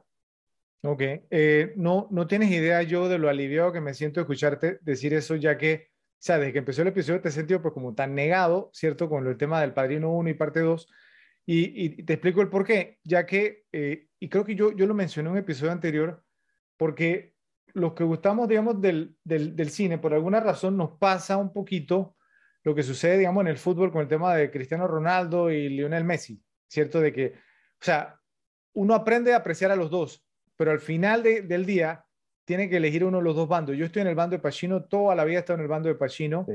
¿cierto? Y, y, lo disfruto, digamos, mucho más que, que De Niro. Entonces, sí. por lo que acabas de decir, asumo entonces que tú también estás en el bando de Pacino porque no lo mencionaste cuando hablaste del top 5 y, y Meryl Streep y Brando, ¿cierto? Y, da, y de Lewis. Entonces también estás en el bando de, de Pacino, ¿cierto? Total. Okay. Total. Ralphie tiene cara de, de nirista. Está del lado de, Niro, ¿cierto? Justo, justo estaba pensando, y es que a De Niro Mira que tiene visto... detrás. Eh, exactamente, exacta. Bueno, bueno, tú también lo tienes yo, ¿no? Para, para, no, yo también, pero es, por, más, pero es más por la escena, es más por la escena. Ah, no sé, okay. pero, pero mira, mira que justo estaba pensando y estaba, los dos son muy diferentes. Y estaba pensando, eh, porque De Niro, de Niro a, nivel, a nivel de comedia ha hecho cosas bastante interesantes, o sea, que no te las esperarías. Y no son grandes físico, películas, ¿no? no son grandes películas, pero lo que ha hecho con ellas me ha parecido muy bueno. Y estaba Meet the Fuckers, que no, no recuerdo la, el nombre en español. Conoce a los en, en, en, el podcast no utilizamos ese tipo de lenguaje, Ralph. ¿Qué pasa? no, me, mentira. ¿El apellido? Mentira. Es broma, es broma, es broma. Así. No, no, es, no es la broma de la película, de hecho. ¿sí? Ajá. Y eh, él tenía una que tampoco me acuerdo el nombre en este momento, que era con Zac Efron, que era como el abuelo. Era el abuelo eh, así medio... Dirty Grandpa, el abuelo sucio, algo así. sí. Dirty Grandpa se llama. O sea, las películas no son, no son extremadamente memorables, Para pero nada. era De Niro haciéndolas y cómo se gozó el papel y, y, los colores que le daba al papel lo hacen genial. O sea, sí. A pesar de no ser películas serias. Entonces, dime, Joe. No, no digo que lo, que lo que tiene De Niro, a diferencia de Pacino, es que un, siempre hizo, obviamente por su físico, hizo papeles más de ese tipo, pues, de, de, de, tipo rudo, de peleador, que Al Pacino no, jamás, jamás iba a interpretar la vida de un peleador. ¿no? Así es, así es, sí. Bueno, eh, no, no, y, y Rafi, ahora, ahora que mencionaste Meet the Fuckers, me acuerdo de la escena donde, donde obviamente el personaje de Ben Stiller, se, se, eh, eh, su apellido era Fucker, y entonces cuando re revelan como el primer nombre de él, se llamaba Gay, Gaylord. Gaylord. Y, a, y, a, y, a, los Gaylord usualmente le, le dicen gay. Te, te llama gay fucker. Entonces, no, eh, eso nunca, nunca se me va a olvidar, digamos, entonces, esa escena en la película. Pero precisamente, Ralphie, por lo que tú mencionas, es la razón por la cual también yo me inclino muy, mucho más por, por Pacino, por, por, porque para este episodio obviamente tuve que revisar, ¿cierto? Y repasar la filmografía de ambos actores. Y te voy a decir una cosa, y lo mencioné hace un momento, digamos, esa de Jack and Jill de Al Pacino no se lo voy a perdonar. Bueno, nunca, no, eso sí. Nunca se lo voy a perdonar. Sin Ojo. embargo, sin, sin embargo, pues te, te, digo una cosa, Robert De Niro ha mancillado mucho más su legado, pero muchísimo más que lo que lo ha hecho Al Pacino, digamos. Es, sí. es más, Ro sí, Joe, ¿qué ibas a decir? Rocky Bullwinkle. Rocky Bullwinkle, ahí era drop donde the, iba yo. Drop the mic. Ahí era donde iba, sí. Y no, no, la verdad, la verdad es que De Niro, digamos, le ha hecho mucho más daño a su legado que lo que Al Pacino ha hecho. Eh, y pienso, pues siento que Al Pacino, por lo menos, digamos, eh, aún, digamos, ya en su edad avanzada, al igual que de De Niro, que Pacino ha tratado, digamos, como más de mantenerse siendo un actor serio y De Niro, pues no, se fue por, en la dirección, digamos, como de aceptar dinero, ¿cierto? O sea, se fue por el paycheck, como le llaman, ¿sí? O sea, ¿cuánto me vas a pagar? tiene un estilo Nicolas Cage. ¿sí? A, Nicolas Cage, yo, yo, yo imagino que él, él, ofrece una película, entonces él dice, ok, tres cosas. Primero, ¿cuánto me van a pagar? ¿Cierto? Segundo, tiene que tener una escena, digamos, donde yo tenga un monólogo, digamos, por lo menos de tres páginas, ¿sí? ¿No? Y tercero, entonces, o sea, pues, ¿no? Que, que me dejen usar mis pelucas, eh, ¿sí? Para, sí, ahí, digamos, que, que yo las escoja y listo. Entonces, De Niro, digamos, pues más o menos, no es que haya caído tan bajo, ¿cierto? Pero ha tenido sus momentos No interesantes. sé, la, la verdad, la verdad, yo tengo mi teoría que también con De Niro puede ser un tema de, ¿sabes qué? Ya, ya hice todo lo que quería hacer serio, ahorita simplemente me lo estoy gozando y obviamente un paycheck grande no me cae mal. Sí, pero tiene, tiene que pensar en tu legado también. Y esa que mencionaste, Dirty Grandpa, la de Zac Efron, Dios mío. Bueno, Mira, y, y si te pones a ver en, en- en- en por lo menos, digamos, la última a- a- actuación en gran película, que fue en el, el irlandés, que salen los dos, si comparas la actuación de Pacino y De Niro, ves cielo y tierra. De hecho, la que más me gustó ahí fue la de Joe Pesci, pero la de Sí. Al Pacino fue superior a la de Robert De Niro superior. siendo el principal. ¿y quién fue nominado yo? Joe Pesci. Ujú. Al Pacino Pacino. también, sí. Pero la de Joe Pesci para mí fue la mejor. O sea, Sí, esa sí, actuación Joe Pesci tuvo Total, total. Que hasta, hasta hace que uno se sienta como mal que él se haya retirado tanto tiempo, ¿no? Desde la actuación. Pero bueno, entonces, ¿sí? En honor a Al Pacino, es hora de hacer el segundo ranking de este episodio. ¿ok? Top 10 de las películas más repetibles de Al Pacino. Adelante, Ralphie. A ver, entonces vamos, arrancamos por la 1, como siempre.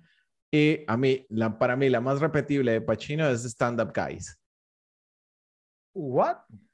¿What? ¿Cómo? ¿Cómo, cómo, cómo, cómo que se llama esa, eh, esa película en español? Tiene que decirla en español para que los repes sepan lo que acabas de decir, Rafi. No puede ser. ¿En ¿Por serio? qué? Es una broma, ¿cierto? No, a mí me encanta Yo- esa película. Yo, yo, estaba, yo como- estaba a punto eh. de decir que, el, que este ranking estuvo muy difícil por la cantidad de películas buenas que tiene Al Pacino y Ralphie se sale con Stand Up Guys. Ra- Ralphie te va a contestar como el rubio. Es una película, no una broma. Bueno, Sí, a mí me gusta, se llama Tipos Legales. ok, bueno. Bien. De- Adelante, adelante, sí. Ok, número dos, eh, El abogado del diablo de Devil's Advocate con Keanu Reeves. Me encanta esa película. Y Charlize Theron. También. Número tres, Once Upon a Time in Hollywood. Era una vez en Hollywood. Mira, Número cuatro. Mira, mira que yo pensé en poner esa, pero como no es una película de él, ¿cierto? Aunque él sale ahí, sí. Y ustedes saben, digamos, yo le tengo mucho cariño a esa película. No la puse, pero buen pick. Ok. Eh, número cuatro, Sc- Scent of a Woman, perfume de mujer. Increíble. Eh, número cinco, Dog Day Afternoon, que después de tanto que hablaron en el, en el podcast de ella, me la tuve que ver. Y cayó ahí dentro de las, dentro de las más repetibles de Al Pacino. Número 6, Donnie Brasco. Número 7, The Irishman, el irlandés. Número 8, una que conocí por ti.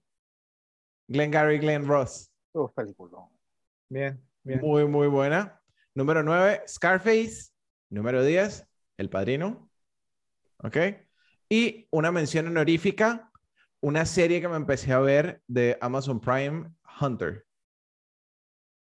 Ok, ok. Muy buena. Ahora, número 10, la que dijiste fue el padrino, ¿la 1 o la 2? La 1. Entonces, el no padrino podía no la entra dos. en esta lista. Ah, bueno. No podía meterla. No podías meterla. Ok, bien. Ok. Adelante, Joe. Eh, bueno, yo sí con el padrino 2 y bastante arriba. Pero. y no tengo mención honorífica, así que se va el top 10 así. Te tocará reemplazarla después. Sí, Exactamente. después, porque no, no, no la metí, que pude haber metido una, pero no la metí. Yo, No metí yo por, por default sí les digo que, la, que la- las tengo, damos las dos pri- primeras, cier- ¿cierto? Esa. Y ya Sí. después lo vemos. Yo también. Me encantan, Eh, pero no son tan repetibles para mí. Bueno, como número 10, eh, tengo Sérpico, eh, ya mencionada por, por Fred de Cine Lumet. Eh, por la número 9, Donnie Brasco, sin duda un- una excelente película, de, Es- esa es de los 90. Sí. Eh, la número 8, creo que Rafa no la dijo, Carlitos Way, de, como dice Fred, el inigualable Brian De Palma. Eh, la número 7, Glengarry Glenn Ross, esa esa película tiene que estar ahí. Eh, pienso que no fue el mejor personaje de esa película, pero obviamente salió fue un personaje importante. porque Esa película tuvo muchos personajes muy buenos, sobre todo el de, um, El de Alec Baldwin. el de Alec Baldwin, sin duda. Sí. Eh, la número 6, The Insider, El Informante, con Russell Crowe. La número 5, Hit, Fuego contra Fuego, de Michael Mann. Mira, se me pasó. La número 4, Tarde de Perros. La número 3, Scarface, Cara Cortada, también de Brian De Palma. Bien. Y la número 2 y 1, la número 2, El Padrino 2. Y la número 1, El Padrino 1. Ok, ok, buen listado yo. Ciertas similitudes con el mío, confirmándome, ¿no? Que sí tienes acceso a mi, a mi PC. bueno, Ok, aquí vamos. Yo, eh, como les dije, digamos, es que, es que la, contraseña, la contraseña de Fredo es Michelle Pfeiffer. Hey, sí, hey, Rafa, le voy a poner el contador de las veces que dice. Sí, sí, sí, sí, sí, sí, Bueno, eh, bueno, eh, bueno, obviamente Michelle Pfeiffer sí, pues si se han dado cuenta también hay un favoritismo hacia Charlize Theron, ¿cierto? Exacto, pero queridos repes, la contraseña del computador de Fredo es Michelle Pfeiffer 123. bueno, bueno, aquí vamos. Eh, pues como les dije, ¿no? O sea, mis, mis dos primeras son el, las dos padrinos, ¿cierto? Entonces, eh, si quieren... ¿y las reglas qué pasó hoy, chicos? Bueno, bueno, bueno, está bien. Entonces, yo... los dos. Las, las voy a quitar, ¿cierto? Pero tengo mis menciones honoríficas, ¿ok? Aquí vale. Menciones honoríficas. The Devil's Advocate, El abogado del diablo del 97 con Keanu Reeves y Charlize Theron. And Justice for All, Justicia para Todos del 79, ya la mencioné anteriormente. Otra mención honorífica, Glenn Gary, Glenn Ross, que entraría entonces en mi top 10, ¿cierto? el precio de la ambición del 92, con un super elenco que es mejor que lo busquen ustedes por Google para creerlo. Es tremendo elenco. Eh, otra, digamos, entonces, pues que ingresa a mi top 10, entonces es Insomnia del 2002 de Christopher Nolan con Robin Williams. Una gran cinta, gran película. Eh, esta mención honorífica la quise incluir, digamos, pues porque una, es una, una actuación, de él más o menos reciente, ¿cierto? Que me agarró totalmente por sorpresa. No entra en mi top 10, pero no sé si, si la han visto, Danny Collins del 2015, con Jennifer Garner. Eh, realmente una, una muy grata sorpresa esa película, no me esperaba que me fuera a gustar. Pasamos al top 10, mis más repetibles, entonces, bueno, bueno ya, ya di las dos, dos primeras, entonces vamos a restarle, digamos, a, a cada uno. La número 8, Cruising, Cacería de 1980 de William Friedkin. La número 7, Dog Day Afternoon, Tarde de Perros, de 1975, de Sidney Lumet con John Casal. La número 8, Donnie Brasco, del 97, Johnny Depp. La número, eh, perdón, la número 6. La número 5, Sea of Love, Prohibida Obsesión, de 1989, con Ellen Barkin y John Goodman. La número 4, Carlitos Way, Atrapado por su pasado, del 93, del gran Brian De Palma, como dije, con Sean Penn, en una gran actuación en esta película. La número 3, Heat, Fuego contra Fuego, del 95 de Michael Mann, con Robert De Niro. La número 2, yo lo tengo mucho más alto que tú, yo, The Insider, el informante del 99, de Michael Mann también con Russell Crowe. Y la número 1, creo que no es ninguna sorpresa, ¿cierto? Scarface, cara cortada, de 1983, del genial Brian De Palma y con la despampanante Michelle Pfeiffer en el elenco. ¿ok? Así que... Nada que ver eso con la... El, premio Wilson de Michelle Pfeiffer. Sí, sí, este, este uno de sus su roles icónicos, mi, mis estimados, por favor. Ok, así que repes, pues nos contarán en la sección de comentarios cuál de los rankings les gustó más y no se olviden, siempre díganos cuál es su ranking, escríbanos, estamos muy pendientes. Imaginen ser un joven Robert De Niro. Acabas de empezar a conseguir papeles en buenas películas trabajando con directores emergentes cuando recibes una llamada de Francis Ford Coppola diciéndote que quiere que interpretes la versión más joven de uno de los personajes más icónicos de la historia del cine. Un papel que le valió el Oscar como mejor actor al mejor actor de su época, más nombrando. Y Coppola quiere que hagas el papel en su totalidad, salvo dos frases, hablando en italiano, un idioma que De Niro no hablaba. Armado con copias de la primera película, aceptó el papel y se dirigió a Sicilia para absorber la cultura y aprender el idioma. Exploró cada movimiento, cada matiz de la actuación de Brando, dominando esa voz áspera, pero más la forma de imponer autoridad solo con su presencia. Es una actuación perfecta que en todos los sentidos sugiere el hombre en el que Corleone se convertirá. De Niro ganó el premio de la Academia al mejor actor de reparto, muy merecido, que también sirvió como anuncio de que un nuevo grande de la actuación había llegado. Entonces les pregunto, ¿cómo vieron la actuación de De Niro? Cuéntanos, Ralphie. Cautivadora. O sea, creo que esa sería la, la palabra con, con, la cual definiría esa actuación. O sea, logró tenerme 100% conectado con el personaje. O sea, te, te lleva a un punto donde analizas, como, como lo mencionabas tú, todos los movimientos del personaje. Sobre todo cuando una de las cosas que más, que más me gustó, o que para mí fue como el, el, el clímax de la actuación de De Niro, es cuando por fin abren eh, la, la, la, oficina esta importación de aceites de oliva. Yenko. Yenk, ajá. Y llega el tipo que le arrendaba el apartamento a la viejita. Señor Roberto. En ese momento, no sé si ustedes lo notaron, pero la escena anterior, De Niro todavía no se parecía al personaje de Brando. Tenía similitudes, tenía gesticulaciones. Pero cuando ya él tiene su oficina y llega este tipo haciéndose en los pantalones del miedo a hablarle, ya automáticamente era Brando. O sea, ya, el sí, el, el, bigote, por supuesto, pero como le cambió la cara, el tema de la, de la quijada, o sea, como, no sé si también eh, De Niro se puso una prótesis como la, la, que usaba Brando, pero, o sea, físicamente cambió, cambió completo y ya se veía como un tipo más maduro, más pesado, físicamente, o sea, para mí fue, fue fantástica esa actuación. Sí. ¿Yo? Sí, sí, eh, en, en, verdad, eh, fantástico, obviamente, este, por más aún validando con, con el Oscar, obviamente. Eh, y sí, o sea, eh, en verdad esta actuación fue la que puso a De Niro en el mapa, vamos a hablar claro. Eh, y él ya había hecho Mean Streets. Mean Streets, pero... Sí, ahí no, era, ahí no era un principal. Un, exacto, y tampoco era una película wow. O sea, me refiero en cuanto a popularidad, no es que está mal, es muy buena. Sí. Eh, eh, pero sí, o sea, esta fue la película, digamos que fue su, su exposición grande este, en, en, la gran pantalla, ¿no? Y lo hizo de manera brillante, este, teniendo que hacer, o sea, teniendo que llenar unos zapatos muy grandes.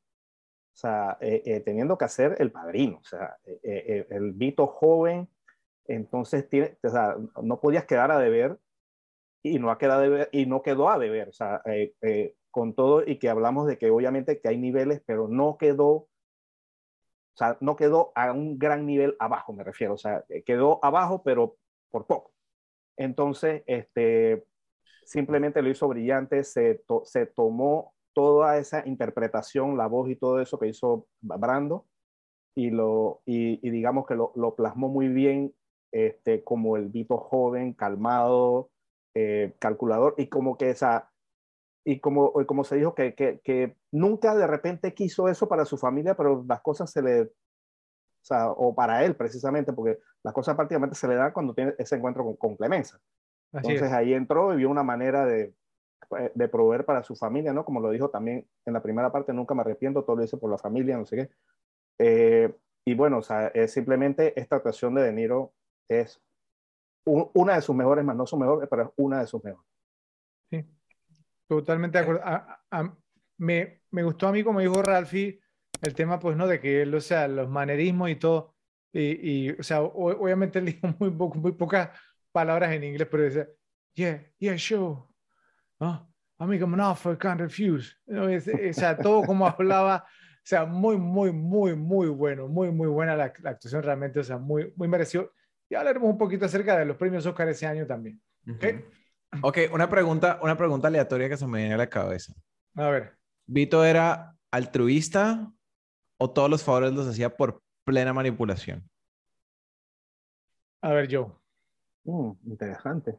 Yo pienso que era parte y parte, porque al final, o sea, al principio pienso que, que, como lo dijo su mamá al principio de la persona, yo pienso que él era un buen chico y de buen corazón y una buena persona, pero las cosas se van dando y y de repente tú ves que puedes ayudar a alguien, o sea, por, por, ejemplo, o sea, ¿qué esperaba él que le devolviera la señora del apartamento? Nada. Uh -huh. Entonces, pues, al final, ciertas cosas la podía hacer eh, por altruismo y ciertas cosas también la podía hacer, obviamente, por intereses. ¿no? Sí, yo... Como negociante. Yo, yo, yo, me imagino que las cosas se le fueron dando, o sea, que, que inicialmente lo hizo, digamos, como la señora, digamos, entonces, que con, con el perro, ¿cierto? Eh, o sea, que lo hizo con buenas intenciones y luego se dio cuenta, pues, ¿no? De que la gente le retribuía, ¿cierto? Entonces, Sí. digamos, y lo vimos, digamos, creo que fue en la, en la primera, en la, la primera parte también, bueno, en la escena donde le disparan, que le está comprando fruta y trata de pagar y le dice, no, no, ¿cierto? O sea, eh, Ujú. eh, o sea, ahí, ahí lo vamos viendo, ¿sí? Eh, o sea, pues que, que, que la gente, digamos, entonces, pues no le, le retribuíamos como, ok, eh, me quitaste, no sé, a Don Fanucci, ci- ¿cierto? De encima, entonces, como no te voy a, digamos, pues no sé, a dar un mercado gratis, ¿sí? Sí, no, porque el, tipo, el tipo era noble, o sea, estaba pensando cuando, ¿te acuerdas cuando Fanucci hace que pierda el trabajo en, la, en, el, en el deli este? La forma en que se lo toma y el hecho de que, de que no le aceptara la, la orgullo. canasta de comida al, al dueño. Sí. Era Sa- orgulloso. sa- Sabes que, que Pero, pero yo no creo que lo hizo de orgullo. La, la verdad, Yo pienso yo, que sí. yo, Yo pienso yo sí que creo sí. que Era orgullo, eh, eh, eh, Yo pienso que era orgullo, era orgullo, o sea, y, y, y que la siguiente escena donde él llega a la casa, digamos, entonces pone, pone la, la pera, Una pera. le trae la, la pera súper la bonita. mesa. Esta pera, esta pera la compré yo. no la Exactamente, o sea, eh, eh, esta, o sea esto- esta pera es lo único que hay para comer y va a tener que ser suficiente, digamos, entonces hasta que yo pueda conseguir algo más. O sea, sí, o sea, él, él no aceptó limona, era una limona realmente. Ahora, eh, y me da gusto que mencionaras eso, Ralphie, y te voy a decir por qué. Porque precisamente ese momento, esa escena, cuando él le niega la limosna, ¿cierto? Al señor, que lo, que lo hace con toda la buena intención, Sí, sí, sí. ese fue, digamos, entonces el momento, yo creo que si me preguntas a mí, fue donde él se ganó el Oscar, porque todo lo, yo vi a Brando, si me va a entender, o sea, eh, ese gesto, digamos, como de que, No, no. no, no, o sea, no, y, no, y, le, y, le, y, y- y le, y le toca la mano el brazo, yo me quedé yo, wow, o sea, eh, tremendo, es, es ese momento es tremendo en la película y me, y me, y me gustó que lo hubiera mencionado de verdad, porque yo, yo me quedé así, yo, oye, es como ver a Marlon Brando, de verdad, Sí, y sí, sí. Ahí, ahí fue, digamos, entonces como que el tema uno decía, wow, o sea, qué, qué, qué actor, o sea, es Y increíble. otro, ¿no? Cómo y otro buen momento eso. fue eh, que el momento emotivo, ¿no? Cuando Fredo estaba enfermo, él estaba sí, así de... afe- afectado, estaba afectado con eso. O sea, se- u- Así es. u- ver, ver, ver parte de Vito también. Sí, sí, muy, muy bueno, muy, muy bueno. Te llevas una mejor idea de cuánto significó Robert Duvall para la saga del Padrino por su ausencia en la tercera, de la cual nunca se habla. Expulsado cuando Michael hizo su movimiento para venir a Las Vegas, Tom Hagen no está tan involucrado en el negocio como antes. Sin embargo, luego del atentado contra la vida de Michael, descubre que Tom es la única persona en la que realmente puede confiar. Y, aunque Tom le muestra total lealtad, todavía a Michael le quedaban dudas. Duvall estuvo soberbio en el papel. Entonces les pregunto, ¿qué opinan de la interpretación de Robert Duvall en esta película? Y si piensan que es el actor más menospreciado o subestimado de toda la saga. Empecemos contigo ahora, Joe.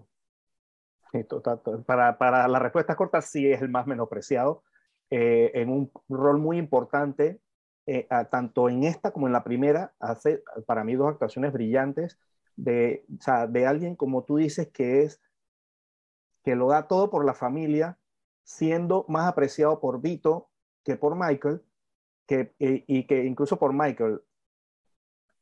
Michael nombrándolo su sucesor porque es el que le tiene confianza, entonces después reclamándole por qué no le dijo que había negado, entonces, o sea, eh, eh, y, y, las expresiones que hace este, Robert Duvall en esas son totalmente creíbles en la situación que se encuentra el personaje, o sea, es una interpretación excelente, o sea, eh, todo, todo, toda gesticulación que hace cuando depende de todas las situaciones que les pongan, están, pero perfectas, ninguna tal que no, no, o sea, todas son, pero ex excelentes, y como tú dices, es un, es, es un actor que pasa, digamos, como se dice aquí, agachado por, por, por, sufre de, digamos, del gran cast que tienen estas dos películas, porque al final está debajo de monstruos y de repente su interpretación pasa un poquito desapercibida. Es cierto, es cierto. En la Ralphie. Al final, al final le pasa lo, lo que a su personaje, ¿no? Que, que es, es, bueno, pero como que no es sangre. Entonces, para mí la, la, actuación de Robert Duvall es, es, genial. El tipo... Hay algo, algo que me gustó mucho y es que entre la película 1 y 2 no hay diferencia en, su actuación, pero sí en cómo el personaje ha crecido. O sea, no, no sé si ustedes lo notaron, pero O sea, incluso físicamente, a pesar de, que pasaron un par de años entre, entre una peli y la otra, o sea, el personaje Tom Higgins se ve mucho más maduro, se ve como, como con muchos más años de experiencia. Y creo que Robert Duvall supo darle, o sea, esos, esos años a través de su actuación. Sí. O sea, se, se, se le ve como pesado, como cansado, como, como que no está tan contento ni tan motivado como cuando trabajaba con Vito. Yo, yo creo que Duval no solamente ha sido menospreciado, digamos, en, en la saga del Padrino, sino en su carrera. O sea, él, él actúa de una manera tan natural que, que, muy pocas veces, digamos, pues no como que lo, lo, escuchamos así mencionado, pues como lo hicimos hace un momento, entre los grandes actores. Yo le soy sincero, o sea, yo, eh, hay, hay, una cinta de él que se llama Tender Mercies en, en en, en, inglés creo que le pusieron el precio de la felicidad, estos nombrecitos, de verdad, de verdad. eh, eh, es del, del, 83 ganó el Oscar, ese fue el Oscar que, que, él ganó, creo que nada más ha ganado uno, si no me equivoco, creo, ¿no? Creo que sí. Under Mercies, -huh. Sí, como mejor actor en 1983. Eh, eh, bueno, esa actuación, y bueno, hay, no quiero arruinar, digamos, parte de lo de un ranking, digamos, ¿no? Que viene un poco más adelante, pero o me puso a pensar, ¿cierto? Esa actuación, porque eh, eh, o sea, es, es, tremenda. Y Robert Duvall, digamos, pues es un gran actor, se actúa con tal naturalidad que se te olvida que está actuando, ¿cierto? Entonces, real, realmente sí, totalmente menospreciado, subestimado. Ah, y de paso, es uno de los actores que mejor grita en cámara. Senator, Senator, the man an apology. No, o sea, es, es, tremendo, o sea, es, pa, para gritar es tremendo, es tremendo. Tiene una de las grandes voces, bueno, en Apocalipsis ahora, ¿no? ¿cierto? También, o sea, ¿no? En la, en la, en la, en la escena de... Un personaje pequeño y prácticamente es el que más te acuerdas de esa película. Memorable totalmente, memorable Oigan, totalmente. Sí. Tender Mercies, gracias y favores. Sí. Eh, así se llamaba en España, pero en Latinoamérica se, se, llamó el precio de la felicidad. El precio de la felicidad. Sí. no, eh, esa, esa, no es mejor tampoco. no, por eso lo dije, o sea, no, nada sí, que sí. ver, nada, absolutamente nada que ver. La actuación de John Casal como Fredo, quebrantado y con los ojos tristes, encontró su lugar en la familia, pero siempre se sintió ignorado y siempre estuvo hirviendo de rabia a pesar de su amor y lealtad hacia su hermano menor Michael. Cuando Roth llegó a él con un trato a través de Johnny Ola, Fredo nunca pensó que sería un asesinato o atentado contra su hermano. Aunque era fielmente leal a Michael, al ver la oportunidad de tener algo propio, la acepta. Fue un error, él lo sabe, Michael lo sabe, pero Michael no puede dejarlo pasar. En el momento en que Michael lo besó en Cuba, Fredo estaba condenado y lamentablemente lo sabía.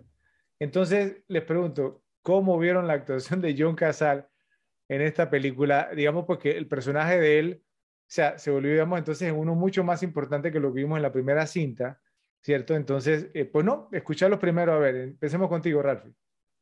Ok, mi pregunta es, cuando hicieron la 1, ¿sabían qué iba a pasar en la 2? O sea, porque, porque mira cómo, cómo trabajaron el personaje de Fredo, ¿no?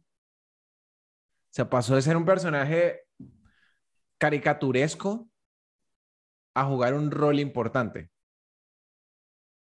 Y eso, eso para mí es, o sea, lo, lo hace increíble como personaje y le da una dimensión completamente diferente a lo que hizo John Casal con, con ese papel. O sea, literalmente un tipo que en la 1 era un payaso completo, era un cero a la izquierda, pasa a ser un cero a la izquierda con peso en la historia, ¿no?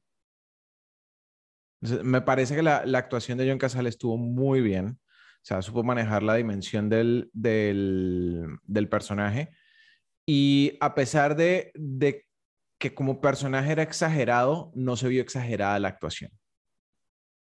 O sea, por ejemplo, cuando están en la fiesta al principio, que está la esposa haciendo un show eh, y él trata de controlarla y al final Michael tiene que hacer que la saquen y él se va a disculpar de Michael. Esa es perfectamente una escena que pudo haber salido mal actuada, o sea, que, que, pudo estar al borde de la sobreactuación y, y él supo manejar ese límite. Fue exagerado como el personaje de Fredo, pero sin pasarse de la línea. No sé si, si tiene sentido lo que estoy diciendo. Sí, o sea, sí, sí se entiende, sí. Y es cierto, sí. ¿Yo? Eh, sí, totalmente brillante. ¿Cómo, ¿Cómo agarraste a un personaje que en la primera parte eh, solo lo usas para decir que es el hermano tonto de la familia? Eh, bueno, y en esta lo amplían como, como, como, como se dice, este, este es el tonto y, y, en la segunda dicen, agárrame mi cerveza. Pues, este, te vamos a enseñar lo que es un tonto de verdad. O sea, sobre todo con esa parte que tú dijiste, Rafa, de, de la esposa y cosas que la esposa le gritaba que, ah, que, que, el tipo le, amenazó con pegarle, la esposa, ni, la esposa le creyó. Entonces, lo hicieron, digamos, este, eh, se lo enseñaron al público más tonto que incluso con la primera. Y esa escena es eh, al inicio casi, ¿eh? Exacto, o, sea, te vamos a, a, presentar el nivel de inútil que es Fredo, o sea, y entonces, obviamente, todo eso es para justificar todo lo que pasa después, ¿no? O sea, que el tipo siempre era un nadie, que nadie lo respetaba, nadie. Entonces, por eso es que probablemente eh, eh, hizo ese trato con Rod para tener algo de él sin ser como el, como el, como el hermano pequeño que no era él. ¿Entiendes? O sea, no, no, era el chiquitín que había que ver las cosas.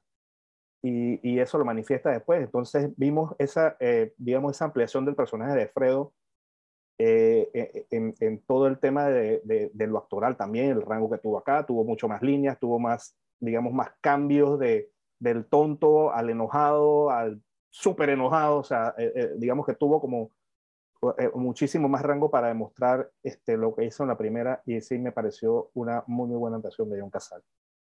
Y, y, eso que le bajaron un poquito al tono, digamos, de, de lo que pasaba, por, porque incluso la esposa de Fredo, ¿cierto? Esta película Diana, así que se llama, eh, eh, ella, digamos, pues, ¿no? digamos, en, en, eh, supuestamente había pasado por mano de Johnny Fontaine, ¿sí?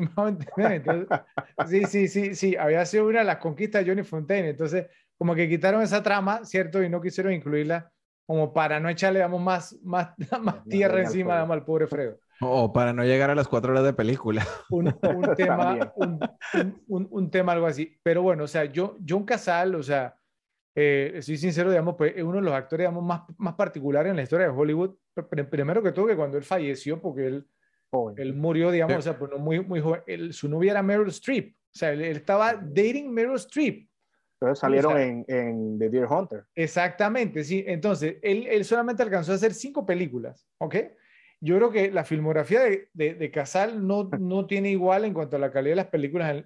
libra por libra es mejor. Sí. O, que las cinco que hizo fueron eh, The Godfather, el padrino. The Godfather parte El padrino parte 2.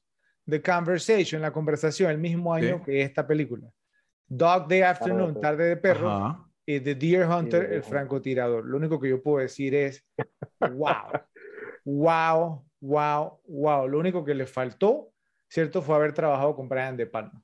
Fue lo único que le faltó. Seguro realmente, realmente. Entonces yo... yo Ahí a tener una mancha.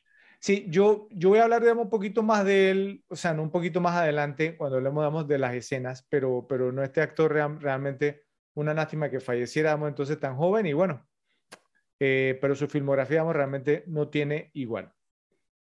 Hablando de Michael V. Gasso, cuando Richard Castellano pidió una cantidad ridícula de dinero para volver como Peter Clemenza, Coppola simplemente lo mató al personaje. Y, creó otro personaje, Frankie Pentangeli, que trabajaba para Clemenza y contrató a Michael Vigaso para tomar su lugar. Pentangeli odiaba a Hyman Roth, lo quería muerto porque creía que Roth mató a Clemenza y estaba enojado porque Michael estaba con Roth. Cometió un gran error al traicionar a Michael, pero se le permitió arreglar ese error y asegurarse de que su familia quedase atendida. Gaso, un dramaturgo, tiene una presencia agradable en la pantalla con su voz áspera y grave y también fue nominado como mejor actor de reparto. Entonces, ¿qué les pareció, digamos, entonces, pues como la, la intervención de este actor Michael Vigaso, ¿sí? En este papel, pues que obviamente, digamos, o sea, fue un reemplazo, como mencioné, ¿cierto?, de Peter Clemenza, ¿sí? Entonces, yo ahora tengo una pregunta interesante en, cuanto a esto un poco más adelante, pero entonces ahora empecemos contigo, yo.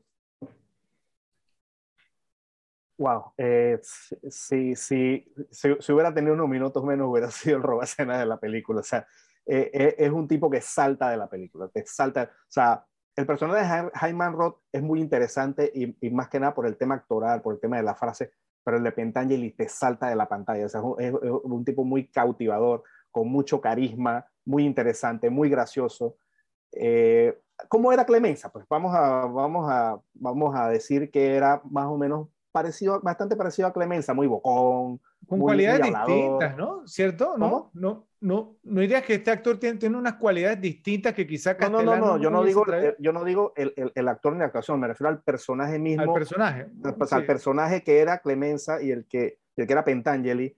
Eran más o menos igual, pues bocones, medio maleantoso, ¿entiendes? O sea, entonces, eh, eh, más o menos esa, esa tónica tiene este, pero obviamente esta interpretación es superior a la de Clemenza en la primera, sin lugar a dudas, totalmente. Este tipo salta mucho más. Con todo que Clemenza, digamos, tiene su frase y es gracioso. Eh, eh, Pentangeli siempre le queda mucho más a la gente, es un papel mucho más importante también en la película. Y, y, y este señor Gaso hizo un, un, extraordinario papel eh, siendo antes de esta y después de esta alguien irrelevante en las películas. O sea, es un tipo que sale en esta y te preguntas por qué no tuvo más papeles un, una persona que actúa tan bien. Y nominado al Oscar. Y palabras mayores de tu parte, yo, porque si mal no, no, no recuerdo y si, y si no, que me ayude Ralphie, en el episodio del Padrino tú peleaste porque fuera Clemenza el roba escenas. No ganaste, pero lo peleaste. Entonces, que tú, diga, tú, tú digas ahora que esta actuación te gustó más que la de Clemenza, que total. en la primera dice que te encantó y que la consideras mejor película que esta, son palabras mayores. Entonces, bueno, a ver, Ralphie. Mira que a mí con Michael Vegas me pasó todo lo contrario. No, mm, no, ¿No me encantó su actuación. No. Hay que hacerle un zoom a, a, Joe aquí. Sí, sí, sí, así. Uh, acabamos de convertir a Joe en un meme. Un acercamiento, un acercamiento, hay que hacerle. Sí, la verdad es que no, no, no fue una actuación que me conectó mucho. De hecho, eh, en la primera parte, en la de la fiesta, cuando empieza con su gritadera y su. Y su me parecía ah, cringe completo, así como que. Y estuve, o sea, el tipo se reivindica más adelante, pero estuve a punto de ponerlo en otra categoría. Wow. sí. Sí, no, no, no fue mi actuación favorita. No estoy diciendo que el tipo sea malo, no estoy diciendo que no tenga mérito, es que a mí no me conectó la actuación del tipo. Wow, wow. También voy a profundizar un poquito más sobre su, su, actuación un poco más adelante en las categorías, ¿no? Pero wow, Ralph. Solamente puedo decir Pri wow. Primera vez que escucho a alguien decir algo malo de Pentaña. Sí, bueno. Bueno, de, de, de, la actuación creo que fue, fue que dijo Ralph, ¿no? Quizá. Por eso, del personaje. Ok, bueno. Algo que se me olvidó preguntarles cuando hablábamos sobre Al Pacino eh, fue qué les pareció la actuación de él, sí, obviamente en esta película, y por qué creen que muchos la consideran como la mejor actuación de todos los tiempos. Entonces, pues antes, digamos, pues no, de, de preguntarles, mejor hagamos algo y pues eh, hagamos el tercer y último ranking de este episodio. Vamos a hacer las top 10 mejores actuaciones de todos los tiempos. ¿Ok? Entonces, adelante, Ralphie, empiezas tú. Ok, arranco yo. Entonces, bueno, ya sabemos, voy con la primera. Número uno, para mí de las mejores actuaciones de la historia, Ralph Fiennes en la lista de Schindler como Among Us. La mejor de, de, la historia, Ray Fiennes, ok. Me encanta, me parece que le dio vida al personaje. O sea, yo me leí el libro, escuché historias de primera mano y creo que, o sea, el tipo lo personificó de una manera impecable. Número dos, Heath Ledger, The Dark Knight, El Guasón. Increíble. Número tres, Tom Hanks como Forrest Gump. Okay. Me encanta esa actuación. O sea, la hemos hablado en el episodio anterior. Impecable. Nunca sale de personaje, te conecta. Número cuatro, Meryl Streep, The Iron Lady, la dama de hierro. ¿Qué? no, no, no, los veo muy convencidos. Es que, es que, es que estoy a punto de hacer un spotlight a, a yo por el resto de tu, de tu conteo, por, simplemente por, por, el entertainment value. Eh. está, está yo así, Rafa, ¿qué carajos está hablando? Que callen a Rafa. Ok, número 5, Christoph Waltz, Inglorious Bastards, como, uf, como Hans Hans. Landa. Hans Landa. Hans Landa. Ok, yo sé que yo sé que Joe no me va a decir nada en este, por favor, otro zoom. Daniel Day-Lewis, Gangs of New York. Ok. Número Ok. 7, Anthony Hopkins, El silencio de los inocentes. Número 8, Dustin Hoffman, Rainman. Número 9, Christian Bale, American Psycho. Número 10, Charlize Theron, Monster. Y menciones honorables, honoríficas, perdón, Kathy Bates en Misery, Frances McDormand en Fargo y Hilary Swank en Boys Don't Cry. Ok, ok. Bien, bien, Rafa, interesante listado. Eh, yo, digamos, pues no, o sea, yo me imagino que tendrá algo que decir. De igual manera, le toca el dar su, su listado. Si tiene algún comentario, yo, adelante. Eh, ok, vamos a comenzar con las menciones honoríficas. Tuve que Yo, sacar yo un ni iba a si no- comentar. No, no, no. Yo- yo no le voy a- yo no le voy No, yo- yo- yo- lo, lo que, listado. lo que quiero decir cuando, cuando, cuando, cuando dijiste por, por lo menos Meryl Streep, yo pienso que es porque no has visto toda su filmografía, entonces obviamente no vas a tener la que yo tengo, que yo considero que es la mejor, porque probablemente no la has visto. Como sea la misma que tengo yo, entonces te voy a acusar nuevamente. Ya ya yo lo dije en el episodio pasado, si es la misma, es la misma. Eh, menciones honoríficas. A ver. Jack Nicholson en El Resplandor, ¿no? como el amigo Jack Torrance. Ellen Bernstein en Requiem for a Dream. Mención honorífica. Es que no Eh, es Trainspotting. Tengo, tengo, tengo, tengo también a Tom Hanks como mención honorífica en Forrest. Gump.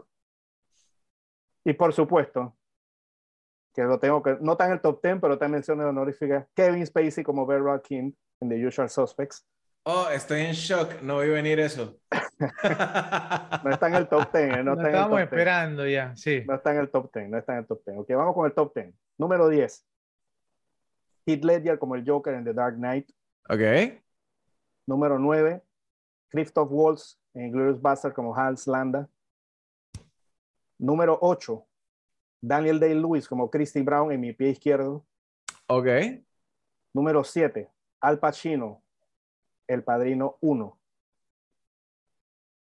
Número 6. Robert De Niro, Toro Salvaje. Ok. como Jake LaMotta. Número 5, aquí va Rafa, Meryl Streep como Sophie en Sophie's Choice, la que dije la- Sí, en su momento y la, la- digo la ahora, pensé. es su mejor actuación. La pensé, pero es que Sophie's Choice es. Para mí no es tan repetible. No, no es repetible, es la mejor. Sí, pero, ok. La lista no es repetible, es la mejor. Sí. Sí. Y la mejor es Sophie's Choice, sin duda, para mí. Eh, la número 4, Al Pacino como Sony en Tarde de Perros. Ok. La número 3, Anthony Hopkins, El silencio de los inocentes, como Hannibal Lecter. La número 2, Marlon Brando, El padrino, Vito Corleone. La número 1, no es ninguna sorpresa, Daniel Day-Lewis en su mejor papel como Daniel Plainview en Petróleo Sangriento. Buen listado, buen listado, Joe. Eh, creo que, pues, o sea, obvia- obviamente tienes acceso a mi PC, pero trataste pues como de reorganizarlas para que no se viera tan obvio. Espérate. ¿Cierto? Necesitamos hacer una apuesta, Joe. ¿En qué puesto va a poner a Michelle Pfeiffer? Sí, sí. no, no, hay que ahí ver si la tiene no. en la lista, eh, hay que ver si La- la tiene en la Queridos repes, no, no, no, no Pausen en- el en video el y pongan en los comentarios en qué puesto Fredo va a poner a Mich- a Michelle No, Pfeiffer. no entra en el listado, lamentablemente, ¿cierto? Oh, pero si no es la mejor me de todos los tiempos. No, no, pero... La que arregla cualquier película. Y sí. Bueno, aquí vamos. Aquí ahora van mis picks y quiero ver pues no sus, sus reacciones, ¿ok? Menciones honoríficas. Al Pacino como Tony Montana en Scarface, cara cortada, de 1983. Esta es una que yo pensé que los dos la iban a mencionar, por lo menos en menciones honoríficas, y no lo hicieron.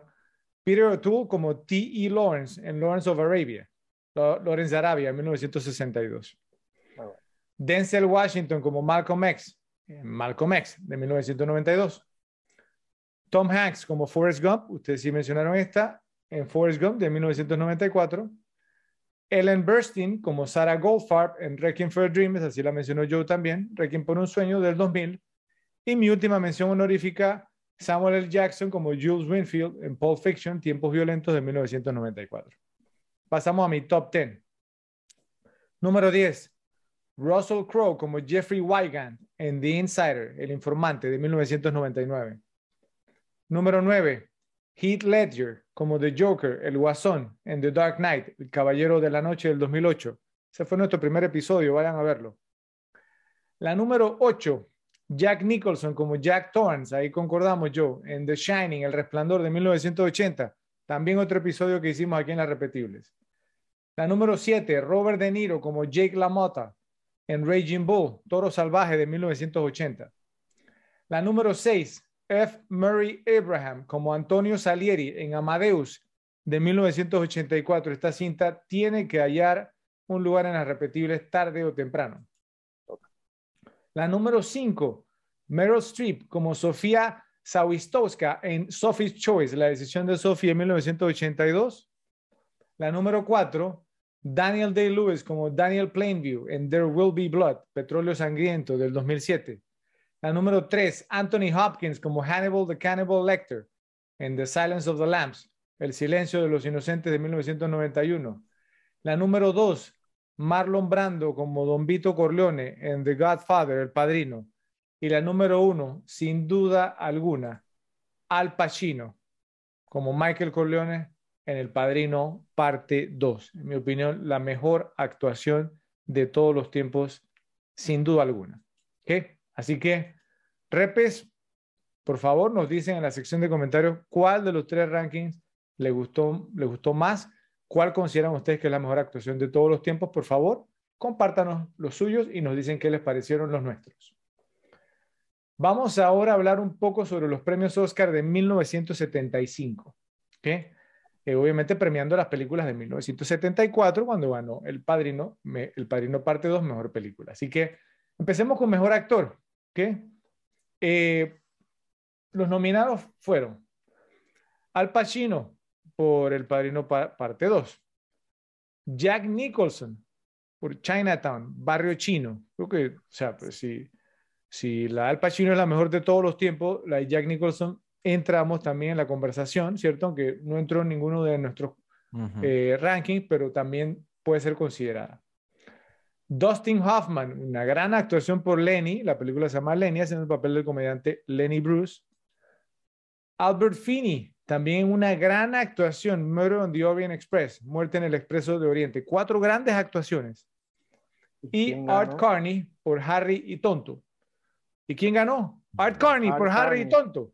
No la he visto. Increíble. O sea, es decir, miren, yo le voy a decir una cosa y yo ahora los lo quiero escuchar a ustedes, pero primero que todo ya lo mencioné, el, hecho que Al Pacino no haya ganado este año me parece la injusticia más grande y la equivocación más grande que ha cometido la Academia en la historia de los premios Oscar. Primero, es más, se los comento así, se los pongo así. Aún si hubiera ganado Jack Nicholson, yo estaría enojado porque no, no ganó Al Pacino. ¿Ok?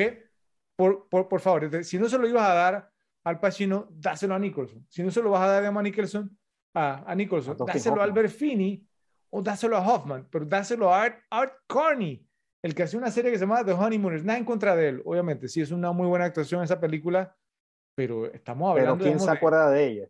Claro, o sea, y estamos hablando, digamos, o sea, tres de las cinco actuaciones fueron de antología ese año. Entonces, ¿cómo es posible? Lo quiero escuchar a usted a ver qué opina sobre esta categoría. A ver, Ralphie. Bueno, la verdad es que Harry en tonto no me la vi y Lenny tampoco, pero o sea, Pachino se la debió haber ganado con toda. O sea, indiscutible. ¿Yo? Por algo el padrino es el padrino, Chinatown es Chinatown y es por la gran parte por las actuaciones de Jack Nicholson y de Al Pacino. Y ¿Quién se acuerda de Art Carney? Absolutamente nadie. O sea, si no dice que salían los Honeymooners, nadie lo conoce. Entonces, si nadie lo conoce porque su actuación no fue trascendental, y su actuación no fue trascendental es porque no se lo merecía, y cualquiera de esos dos hubiera estado, pero eh, como, como tú dices, eh, eh, Fred, obviamente, Brando, perdón, Pacino número uno y Nicholson número dos. Si hubiera sido Nicholson número dos, probablemente hubiera sido una injusticia, pero no el ridículo este. exactamente, y, y, precisamente, esas son las cosas que a mí me hacen enojar de los premios Oscar, ¿cierto? O sea, porque en algún momento, o sea, uno sí, yo los tomaba un poquito más, más en serio de lo que los tomo ahora, pero esas no son las cosas que uno quiere, eso no es. Estuvo mal, ¿cierto? Y Al Pacino debe haber ganado ese año, ¿por qué? Porque es la mejor actuación de todos los tiempos. Pero bueno, ya me lo, me lo saqué de encima y como dije al inicio, quedó para la posteridad. Bueno, pasamos al mejor actor secundario. Ganó, como, como ya hemos mencionado, Robert De Niro por su actuación en esta película como Vito Corleone. Los otros nominados, ¿ok? Tu, uno de tus favoritos, yo, no me digas que no. Fred Astaire, por The, Towering Inferno, Infierno en la Torre, ¿ok? Eh, bueno, eh, estos temas. Bueno, Jeff Bridges por Thunderbolt and Lightfoot, ¿sí? Eh, una, una, cinta, digamos, que hizo con Clint Eastwood, buena cinta.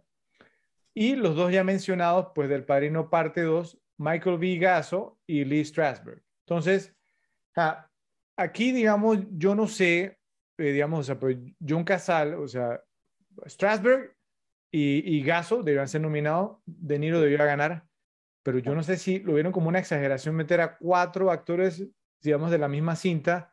Creo que a yo le hubiera dado un infarto, ¿cierto? Porque, pues, de, acuerdo con su interpretación de, de, cómo es la categoría o las categorías, pero o sea, es que John Casal tenía que estar ahí. ¿Cómo vas a meter a Fred Astaire? Creo que solamente hubiera sido peor si hubieran, ¿Y esa nominado a, si hubiera nominado a O.J. Simpson, que también apareció Infierno en la Torre. ¿Sí? En vez de Fred, Astaire. Yo, o sea, es que no entiendo. trata de explicarme usted, a ver, yo. La película no es la gran cosa, la interpretación no es la gran cosa. No sé qué hacía Fred Astaire en ese baile. Quédate bailando. algún, algún, algún reconocimiento que le tenían pendiente o algo así como que. No, es que no, sé si Fred Astaire tuvo más nominaciones. Yo me imagino que sí. A ver, ya, ya averiguamos. Tuvo, tuvo que haber tenido, ¿cierto? Pero a mí me parece que fue más bien como un tema como honrando su carrera la, la nominación. ¿Cierto? Ya a esta altura ya estaba un poco mayor también, ¿sí? Sí, a lo mejor, como tú eh, dices, no, no, hay más nadie, no vamos a meter a cuatro de la misma, vamos a colar Fred Astaire ahí, qué sé yo. Mira, Fred Astaire eh, tuvo solo la nominación de The Towering Inferno. En su carrera. En 1950, Winner Honorary Award, eh, premio honorario por su for his unique artistry and his contribution to the technique of musical pictures, como por su talento artístico y su contribución al, a, la técnica de los musicales. Pero Básicamente por bailar bonito. Exacto, todas sus películas eran baile, bailecitos y media comedia. Sí, sí, sí. O sea, no, eh, yo, yo, yo no entiendo estas decisiones a veces, la verdad, bueno. Oigan, y por lo menos, ¿cierto? O sea, si no querían, digamos, entonces no, o sea, meter a Casale por, por su, su papel como Fredo, métanlo por The Conversation, por la conversación, fue el mismo año, ¿sí? Y él actúa ahí, está bien. no, brother, ¿por qué no metiste a John Huston? Ah, uno de los mejores villanos de la historia del cine, el mm. de Chinatown. ¿Sí? ni hablemos de eso también. Bueno, es, es, es increíble, es, es, increíble realmente, pero bueno. Y terminamos, digamos, pues no, nuestro pequeño vistazo a los premios Oscar de este año con las nominadas, digamos, a mejor película. Obviamente ganó El Padrino Parte 2, ¿cierto? O sea, pues que sí, El Padrino, de, esta película se, se, estrenó en diciembre, como dije, ¿no? Del, del 74 y los premios que digamos, fue iniciando el 75. Entonces, digamos, pues, o sea, tuvo poco, poca atracción, digamos, o poca oportunidad para ganar tracción, pero creo que, digamos, que ahí fue el tema, vamos, del renombre de, de la película y gracias a Dios no cometieron una injusticia aquí también. ¿Ok? Porque las otras nominadas fueron Chinatown, Barrio Chino, que me pasa exactamente lo mismo que la actuación de Nicholson, que si bien, ok, si no hubiera ganado, o sea, hubiera sido como más o menos aceptable, pero igual estaría enojado porque no es una mejor película que El Padrino Parte aunque una gran cinta, ah, ¿cierto? Eh, Lenny, también, digamos, por una muy buena cinta. The Towering Inferno, Infierno en la Torre. Esto es inconcebible, ¿ok? Y una, digamos, entonces, porque sí se merecía estar, y gracias a Dios que está, The Conversation, la conversación, que fue la otra cinta, ¿cierto? Que dirigió, que produjo, que hizo todo, Francis Ford Coppola, que es una gran cinta, ¿cierto? Imagínense tener, digamos, entonces, pues, dos, dos cintas nominadas Amor Película el mismo año y las dos, digamos, fantásticas, obviamente una muy por, por, encima que, que, la otra, pero The Conversation, una gran, gran película también. Entonces, bueno, creo que aquí sí hubo justicia, menos con la, nominación de Infierno en la Torre. ¿Qué opinas, Joe? ¿Qué hubieras cambiado ahí? No sé, yo, yo he visto Infierno en la Torre y, te digo, esa película yo por lo menos hace 25 años que no la veo y hace 25 años que la vi, no, no causó ninguna buena impresión en mí. Creo que ahora causaría mucho menos. Entonces no sé qué hacían en esa lista. Hace 25 años que no la ves y va, pasarán otros 25 años antes de volverla a ver. Exacto. ¿Sabe, sabe, por qué me reí? Porque me imagino a yo sentado frente a la pantalla viendo infierno en la torre.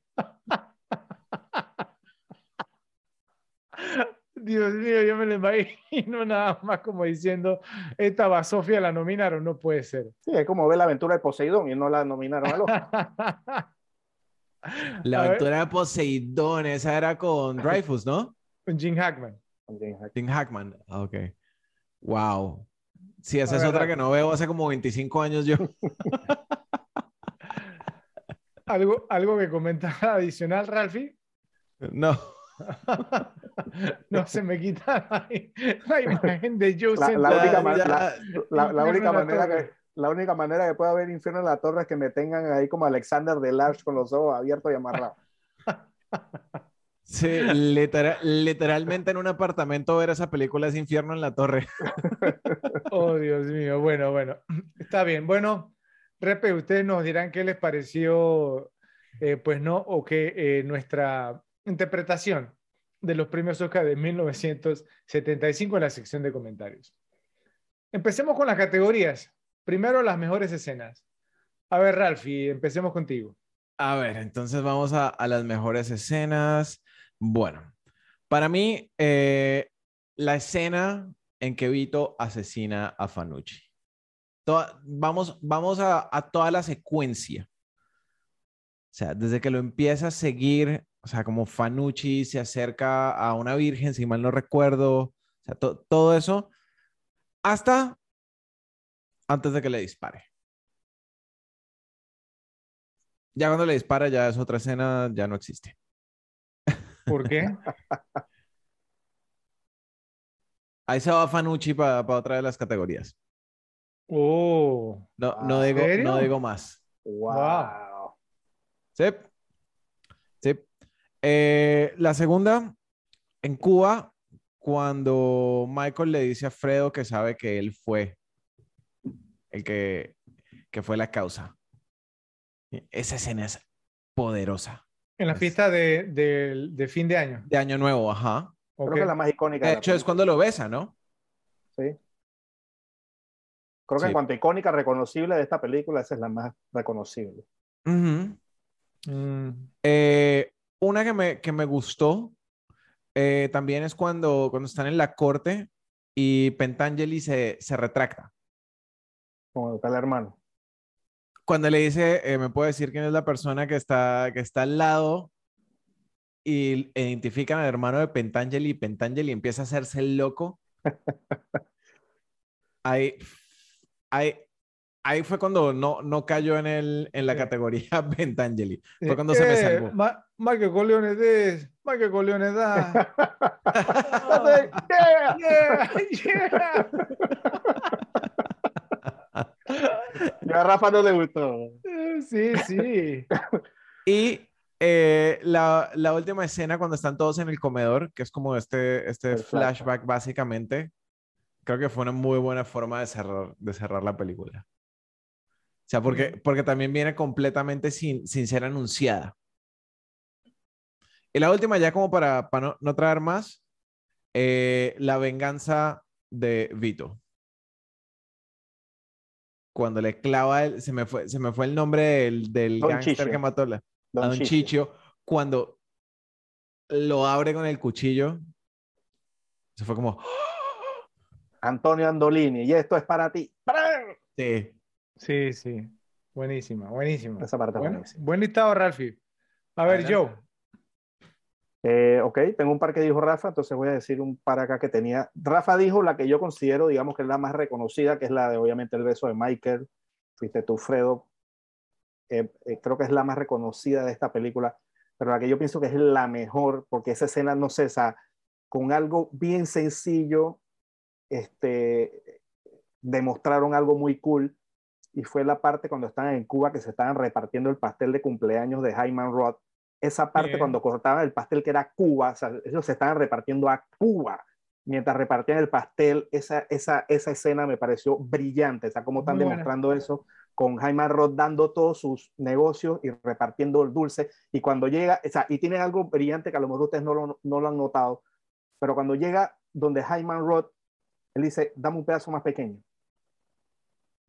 Sea, y eso te, quiere decir por lo menos lo que él quería proyectar que era Jaime Roth. no, no, no, yo no quiero esto, yo quiero algo más pequeño. No, Jaime Roth es el, el, el, hombre que le hace dinero a, su, a sus socios.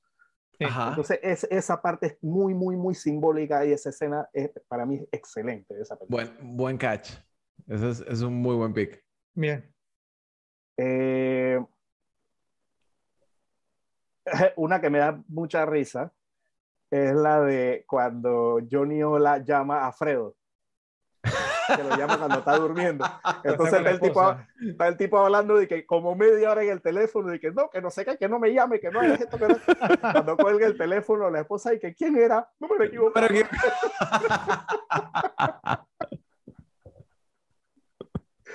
Ay, Alfredo no sabía ni pegar mentira.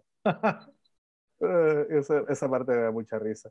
Este, obviamente, otra excelente es el monólogo de Jaime Roth cuando Michael le pregunta quién dio la orden para matar a Pentangelo. Mm, mm. Ese monólogo de Jaime Roth es totalmente icónico de esta película. Eh, cuando comienza a hablar todo el tema de Mo Green, que Mo Green era terco, que lo conocía, le metieron un tiro en el ojo, obviamente haciendo alusión a lo que pasó en la primera. Eh, y dice, me molesté, pero nunca me, nunca, puse a nunca me puse a preguntar quién dio la orden, porque eso no tiene nada que ver con negocios. Ese es el negocio que nosotros escogimos. Esa frase es brutal de esta película y ese diálogo es excelente de Jaime Roth. Y termina, terminando con, con, me voy a dormir, cuando me despierte, si están los dos millones aquí, sé que tendremos un amigo, si no están, sé que no. Un socio, un socio. Un socio, correcto sé, que no lo tendremos. Esa, esa, esa es una escena no, no, muy, muy eh, buena. Esa fue la escena en la, en la que Strasberg realmente dijo que aquí está Strasberg. ¿sí? Exacto. O sea, no que, porque, porque o sea, y, y, soy sincero, o sea, pues también uno había escuchado la de Strasberg, Strasberg, Strasberg, entonces uno decía, bueno, ¿qué? Pues, hablando en términos, digamos, deportivos, ¿no? Tú dices, bueno, ¿qué? Como que escucha hablar de un pitcher, ¿no? ¿Cierto? Y, sí. Que es grandioso y todo lo demás, y de repente, tipo de dos, tres innings y nada que ver. Y de repente te lanza una recta de 98 millas por hora y te dice, ah, ok, ok, ahora ya lo veo. Pero no, no, no en la manera. It was a great man, you know, a great man, no, Mo Green, no, I didn't ask, who gave the order? Y yo, oh, salió, salió el hombre. Me gustó, me gustó mucho eso. Exacto, excelente. Eh, Ok, eh, obviamente ya Rafa dijo, ¿no? Eh, la de Fuiste tu Fredo, cuando matan a Don Fanucci, cuando matan a Chicho. Este, eh, hay una en particular que me gusta mucho, que es cuando Michael se reconcilia con Fredo, tú lo tocaste antes, Fred, cuando estabas hablando de, de, un tema. Cuando Michael se reconcilia con Fredo, se abraza. Entonces, esa, esa es una escena muy emotiva y de repente hacen corte y está viendo a Neri y ya tú sabes que, que aquí no hay nada de motivo, aquí lo que viene y la cara de Neri brutal.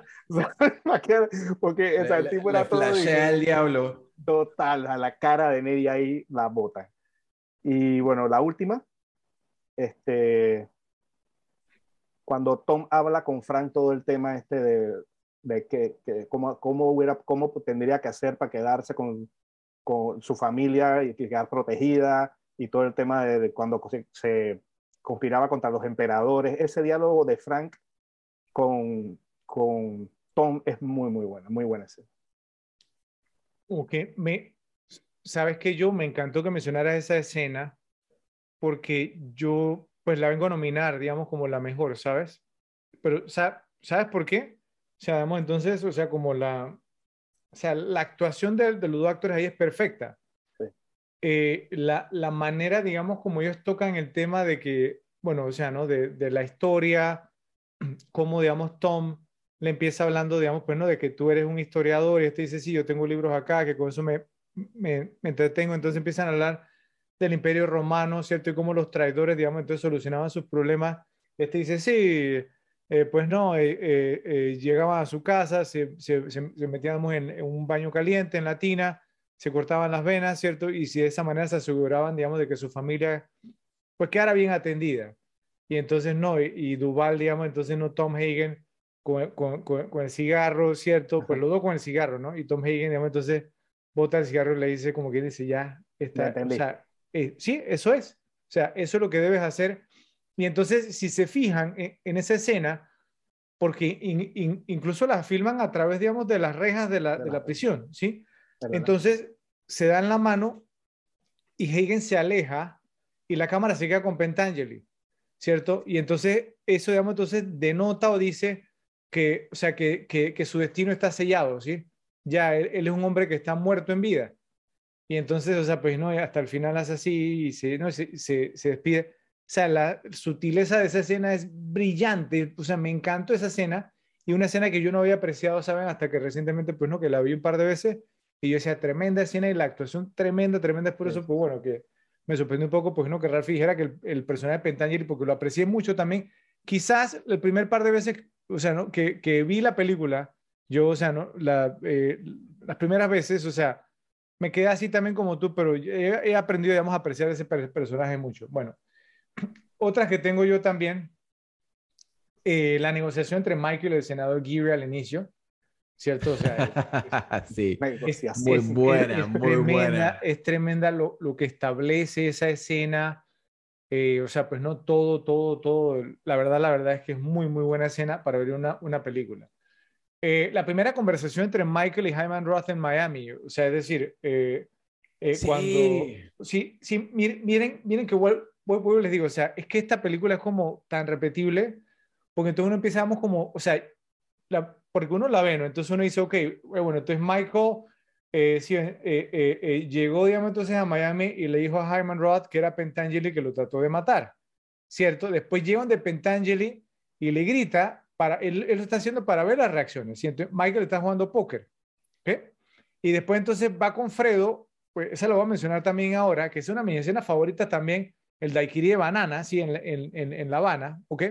Pero entonces, eh, en esta escena, el, primer encuentro con Hyman Roth, para mí fue un encuentro de dos titanes, porque entonces Michael se levanta acerca de la silla ¿cierto? Y entonces, y le dice, ¿no? Que no, que no sé qué, que Frank Pentangeli es hombre muerto, ¿cierto? Que no quiero que nada se interponga entre nuestros asuntos.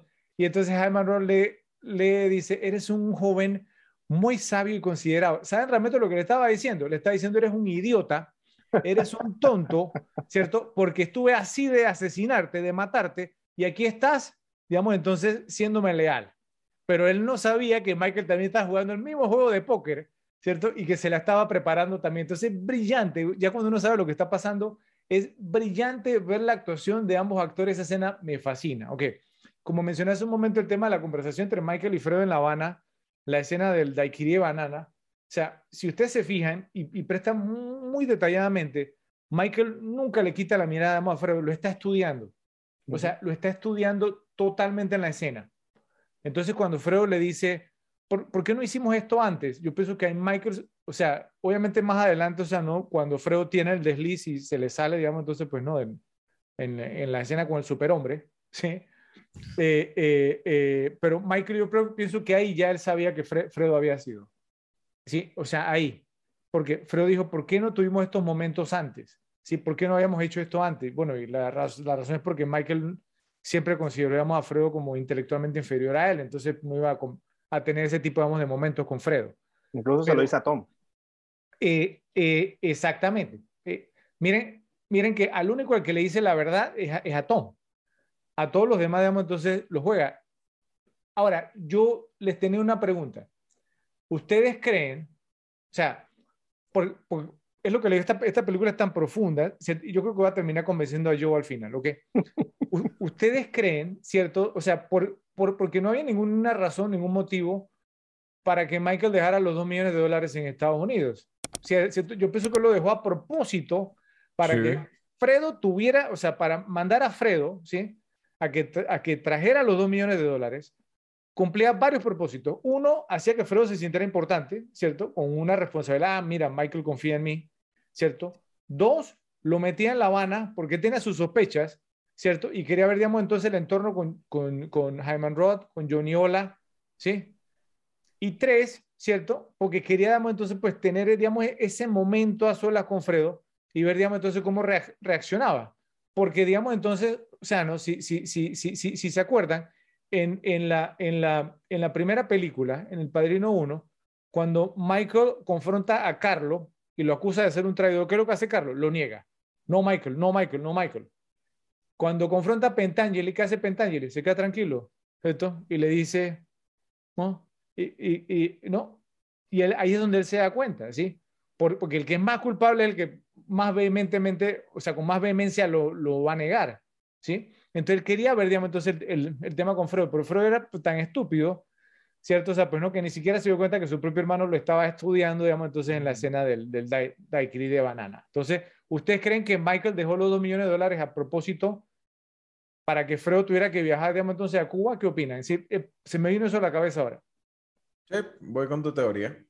¿Yo? Se aprovechó, se aprovechó del, del, hecho de que Fredo era bruto pero confiado. O sea, bruto pero con confianza. Yo, yo, yo, pienso que él sospechaba algo de Fredo, pero no que él había sido todo el tema del tarot, porque la reacción que él tiene con el tema de Johnny Ola cuando Fredo en verdad lo dice, no es una reacción de que yo sospechaba, es una reacción de que, de que no lo viste que no, a lo mejor sospechaba no, que es una reacción cosa. como de que se lo confirma yo, o sea, o sea como, como, que él quería creer que no había sido su propio hermano, ¿sí? Y como quien dice, es mi propio hermano, o sea, yo estaba en lo correcto, o sea, eso, eso fue lo que yo, yo, yo, mira la escena nuevamente, o sea, se le queda, no le quita la sí, vista sí, eso, Fredo. Eso, eso, lo noté, de hecho hay una parte cuando él se, creo que se voltea a, a ver los tragos, creo que el, el, el, plano es con Pachino y está con los ojos así viéndole como esta parte de aquí. Es que o sea, es, es, obvio, es, es, y, es obvio. Y creo que hay otra yo, parte yo creo que lo planeó todo y creo que hay otra parte en la película que él habla con Fredo y también lo está como leyendo, no, no, no, lo está viendo a los ojos, sino que lo está como leyendo todo, todo,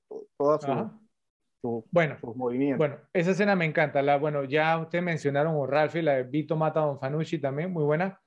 Fredo y Michael en la casa de Tajo, o sea, esa escena también. Eh, Fredo, you know, I'm smart, you know, you know con su acento neoyorquino, I'm smart, not dumb, como todos dicen, como un estúpido. Y yo decía, pero no, o sea, todo, todo, todo, toda esa escena. Y demando respeto. Sí, sí, sí, exijo respeto. Bueno, eh, eh, Kay le dice a Michael que tuvo un aborto, Uf. ¿cierto? Ahora, yo, yo les tengo una pregunta en cuanto a esa, ¿ok? Una, una pregunta. Yo también tengo una con respecto a eso y después, y después la Ve, ve, ve. La, la mía es la siguiente, ¿ok? Creo que estamos de acuerdo, estaremos de acuerdo al decir, ¿cierto? Que Tom Hagen, su trabajo era saber todo acerca de todos, ¿no? ¿Cierto? Ajá. Ok, entonces, ¿ustedes creen que Tom Hagen no sabía que Kay había abortado? Es imposible que él no supiera. Sí, él lo, él lo sabía. Lo dijo. No, no, no, no, no, que ella abortara a propósito. Ah, a propósito. Sí. Porque, no, no, no, no, no, no. Él dijo que ella había perdido el bebé. Sí, sí, sí, sí. Pero Kay dijo que ella había que sí, que abortado yo creo que él sabía. voluntariamente.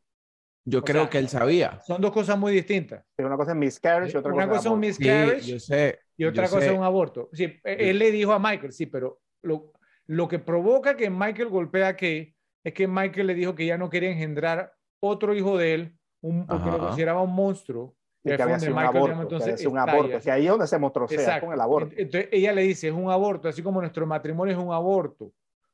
Y, y dice así, es, es algo, al- algo que dice que del diablo, algo así, no, no sé qué. Y Michael estalla.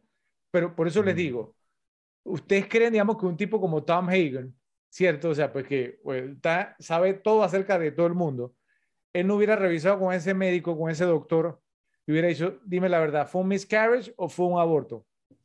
Entonces, él tenía que haber sabido que había sido un aborto. La Sí. pregunta mía es, ¿por qué no se lo dijo? A... No, pero Ralphie, él no le dijo a Michael que fue un aborto, Ralphie. O sea, Yo sé, yo sé. pero entonces, ¿por qué no se lo dijo él a Michael? Es la pregunta que tengo yo. ¿Ah? ¿Sí o no? ¿Por qué no? Porque dime inclu-. In- in- in- no, no, no, no, es que, es que me quedé pensando en eso, porque, porque incluso en la escena, o sea, él le dice a Michael que ella tuvo el miscarriage. Y Michael, digamos, en vez de preguntar, ¿está todo bien? Él le dice, ¿Was it a boy? Era un varón. Y entonces este le dice, eh, no, que era un varón o no, no me puedes dar una respuesta, no. Y, yo, es que no, es que esta película realmente. Y, me quedé con eso en la cabeza. Ahora, después que Michael dice eso, ¿tú crees que tú le puedes decir que era un, que era un aborto? Pero, pero, pero, o sea. Eh, no, pero, eh, pero él, él, o sea, él le dijo que era, que era un miscarriage antes de que le preguntara si era un niño o no. Sí, es correcto, sí. Ahora. Yo creo, que, yo creo que él, él tenía, más bien era como miedo de la reacción que iba a tener Michael contra Kay. Entonces se lo dejó a Kay para que Michael le metiera su soplamoco. No, yo creo, yo creo que él asumió que Kay no, iba, a ser capaz de decirle que había sido a propósito. Bueno. bueno. Que, ahí, era, que ahí era donde iba, ¿no? Que Al Pacino tiene en mi opinión, los dos garnatones más reales en la historia del cine. Este y el de cara acordada. Así es. Eso, eso, la verdad que yo cada que los veo, yo dije que este mal le tuvo que haber dado de verdad, porque no puede ser que. Porque fueron duros. Pareciera, que le dio de verdad. Bueno. Los dos fueron duros. Sí. Eh, ya mencioné, pues no, la escena de, bueno, la mencionó yo, la de Tom Hagen y Frankie Pentangeli, que, que bueno, Frankie Cinco Ángeles, ¿no? Que de, pases, de paso, ¿saben por qué le decían Frankie Cinco Ángeles? Sí, porque Penta es 5, Angeli ah, es Ángeles. Exactamente, en italiano. Muy bien, vaya, Ralfi. Ok, el asesinato de Fredo en el lago. Entonces yo les pregunto, ¿existe una muerte más desgarradora en la historia del, del, cine? O sea, no sé, en otro episodio vamos a tener que hacer como un, un ranking de las muertes más tristes y desgarradoras de todos los tiempos, pero, o sea, aún con todo lo que hizo Fredo. Creo que, creo que todavía gana la Vita Vela. Uf, o sea, es que. Puta, sí, pero es que, es que matar a Fredo era casi como matar a Forrest Gump, Un tema así, un tema así, o sea, en serio. Es más, es más ahora, ahora, ahora que hablábamos de la escena donde Michael lo abraza y voltea a ver a Al Neri ahí. O sea, yo, yo siempre digo, no, no, no a Fredo, no, porque, no, o sea, siempre, siempre que veo la película, estoy como esperando que haya un desenlace diferente, que no maten a Fredo, ¿cierto? Pero bueno, eh, la verdad, la verdad que es desgarradora, desgarradora. ¿cierto? Bueno, la escena de Don Roberto, que la mencionó creo que fue Ralphie, ¿sí? Y las audiencias en el Senado también cuando llega con el hermano de Frankie Pentangeli, ¿no? Que ese fue... Es basado, en, que es basado en la vida real, ¿no? En esos tiempos hubo una... Llegó, las audiencias a, los jefes de la mafia. Es tremendo, ¿no? A mí me encanta cuando lee, cuando lee su statement, así, pero, pero básicamente con, con ese, esa calma sociópata se refiere a Michael, ¿no? Su, declaración. Sí, sí, cuando Michael lee su statement. tremenda. tú se lo crees. Es tremenda. O sea, tú se lo crees. Sí. Lo dice tan convencido y tan fríamente que se lo crees. Bueno, y obviamente, digamos, pues no, la, la, la que mencionamos, la más icónica, el beso, sí, o sea, el, en la fiesta de, la muerte. Año Nuevo, sí, el beso de la muerte que le da un hermano al otro, la escena más icónica, digamos, de esta película y tengo entendido yo que es la escena más estudiada, eh, digamos, entonces por, lo, por, los que estudian cine, o sea, más que más, más, más de... No, en serio, en serio, yo, yo lo busqué por, Google y encontremos, porque, o sea, que esta es la película más estudiada, o sea, más desglosada en las escuelas de cine. bueno, yo, yo no sé si fue tu experiencia o no, pero te estoy diciendo, digamos, entonces lo que yo encontré, ¿ok? Y que esa escena es la que más, más estudia ¿cierto? Precisamente, entonces, por todo lo que pasa, esa y la del daiquiri de banana, ¿sí? Todo lo que pasa entre los dos hermanos, bueno, y la de la casa en Tajo, o sea, las interacciones entre, entre los dos hermanos, son, digamos, como las que más desmenuzan, ¿cierto? Y todo, digamos, todos los detalles, o sea, no digamos la, la postura, digamos, de, de Fredo, un ejemplo, ¿sí? En la casa en Tajo, ¿sí? sabemos de, de, que todos los detalles que se, que, que, se hicieron, todas las cosas. En lo actoral, a lo mejor, sí, en lo actoral. No, no, o sea, te, te estoy diciendo nada más, ¿no? o, sea, pues, o sea, tratando, digamos, entonces, pues no, de, de, de, que veas el punto de vista, vamos, de por qué es la mejor cinta de todos los tiempos. Bueno, pero entonces tenemos que coger una sola escena. ¿Cuál será esa escena? A ver, lo quiero escuchar. ¿Por cuál van a votar? Difícil. ¿Esto está encendido? ¿No? Sí, sí. A ver, ¿por cuál vas a votar? Estamos pensando, o sea, estamos pensando. Bueno, pero. yo, yo, estoy en la, que, en la que te dije del pastel y en la de Pentangeli con Tom. Yo voto por la de Pentangeli con Tom. Sí, eh, ok. Fácilmente me puedo unir a esa. A esa. Ok, bien, entonces, oye, una grata sorpresa realmente. Muy, muchas gracias, mi estimado Repe, oiga, porque venía con esa... Fui yo. En la, no, no, no, o sea, pero yo, venía con esa mentalizado, ya todos sabemos que tú tienes acceso a mi PC. Entonces ya, ya tú sabes que yo le iba a mencionar, pero sí fuiste tú, quien la dijo primero. Entonces, muy bien, oiga, estuvimos de acuerdo en la mejor escena del Padrino parte 2, así que Repes, si están de acuerdo, si consideran, pues no, que la, el beso de la muerte entre los dos hermanos es la mejor, es la más icónica, eso sí, sí, pero si es la mejor, o si alguna otra, el daiquiri de banana, ¿cierto? O cualquier otra, por favor, nos lo hacen saber en la sección de comentarios. Nos vamos ahora con las líneas de diálogo más citables. Dale, yo. Ok, voy a comenzar con la que considero la que más me gusta de esta película. La dice Michael. De hecho, la, mayoría de estas son de Michael. Este, y es no siento que tenga que acabar con todo el mundo, Tom. Solo mis enemigos. Eso es todo. Esa frase me encanta. Este, otra de Michael. mi padre me enseñó muchas cosas aquí cuando estaba en la casa de, de Pentangeli, que era la de delante en Nueva York. Mi padre me enseñó muchas cosas aquí. Eh, me enseñó en esta habitación. Él me enseñó, mantén cerca a tus amigos, pero más cerca a tus enemigos. Con eso abrimos el podcast. Exacto. No solo, este, bueno, obviamente, este, sé que fuiste tú, Fredo, me rompiste el corazón. Es probablemente la más icónica, como la escena también. Y lo que le dijo José a Alfredo hace un año. Pero contigo fue el beso.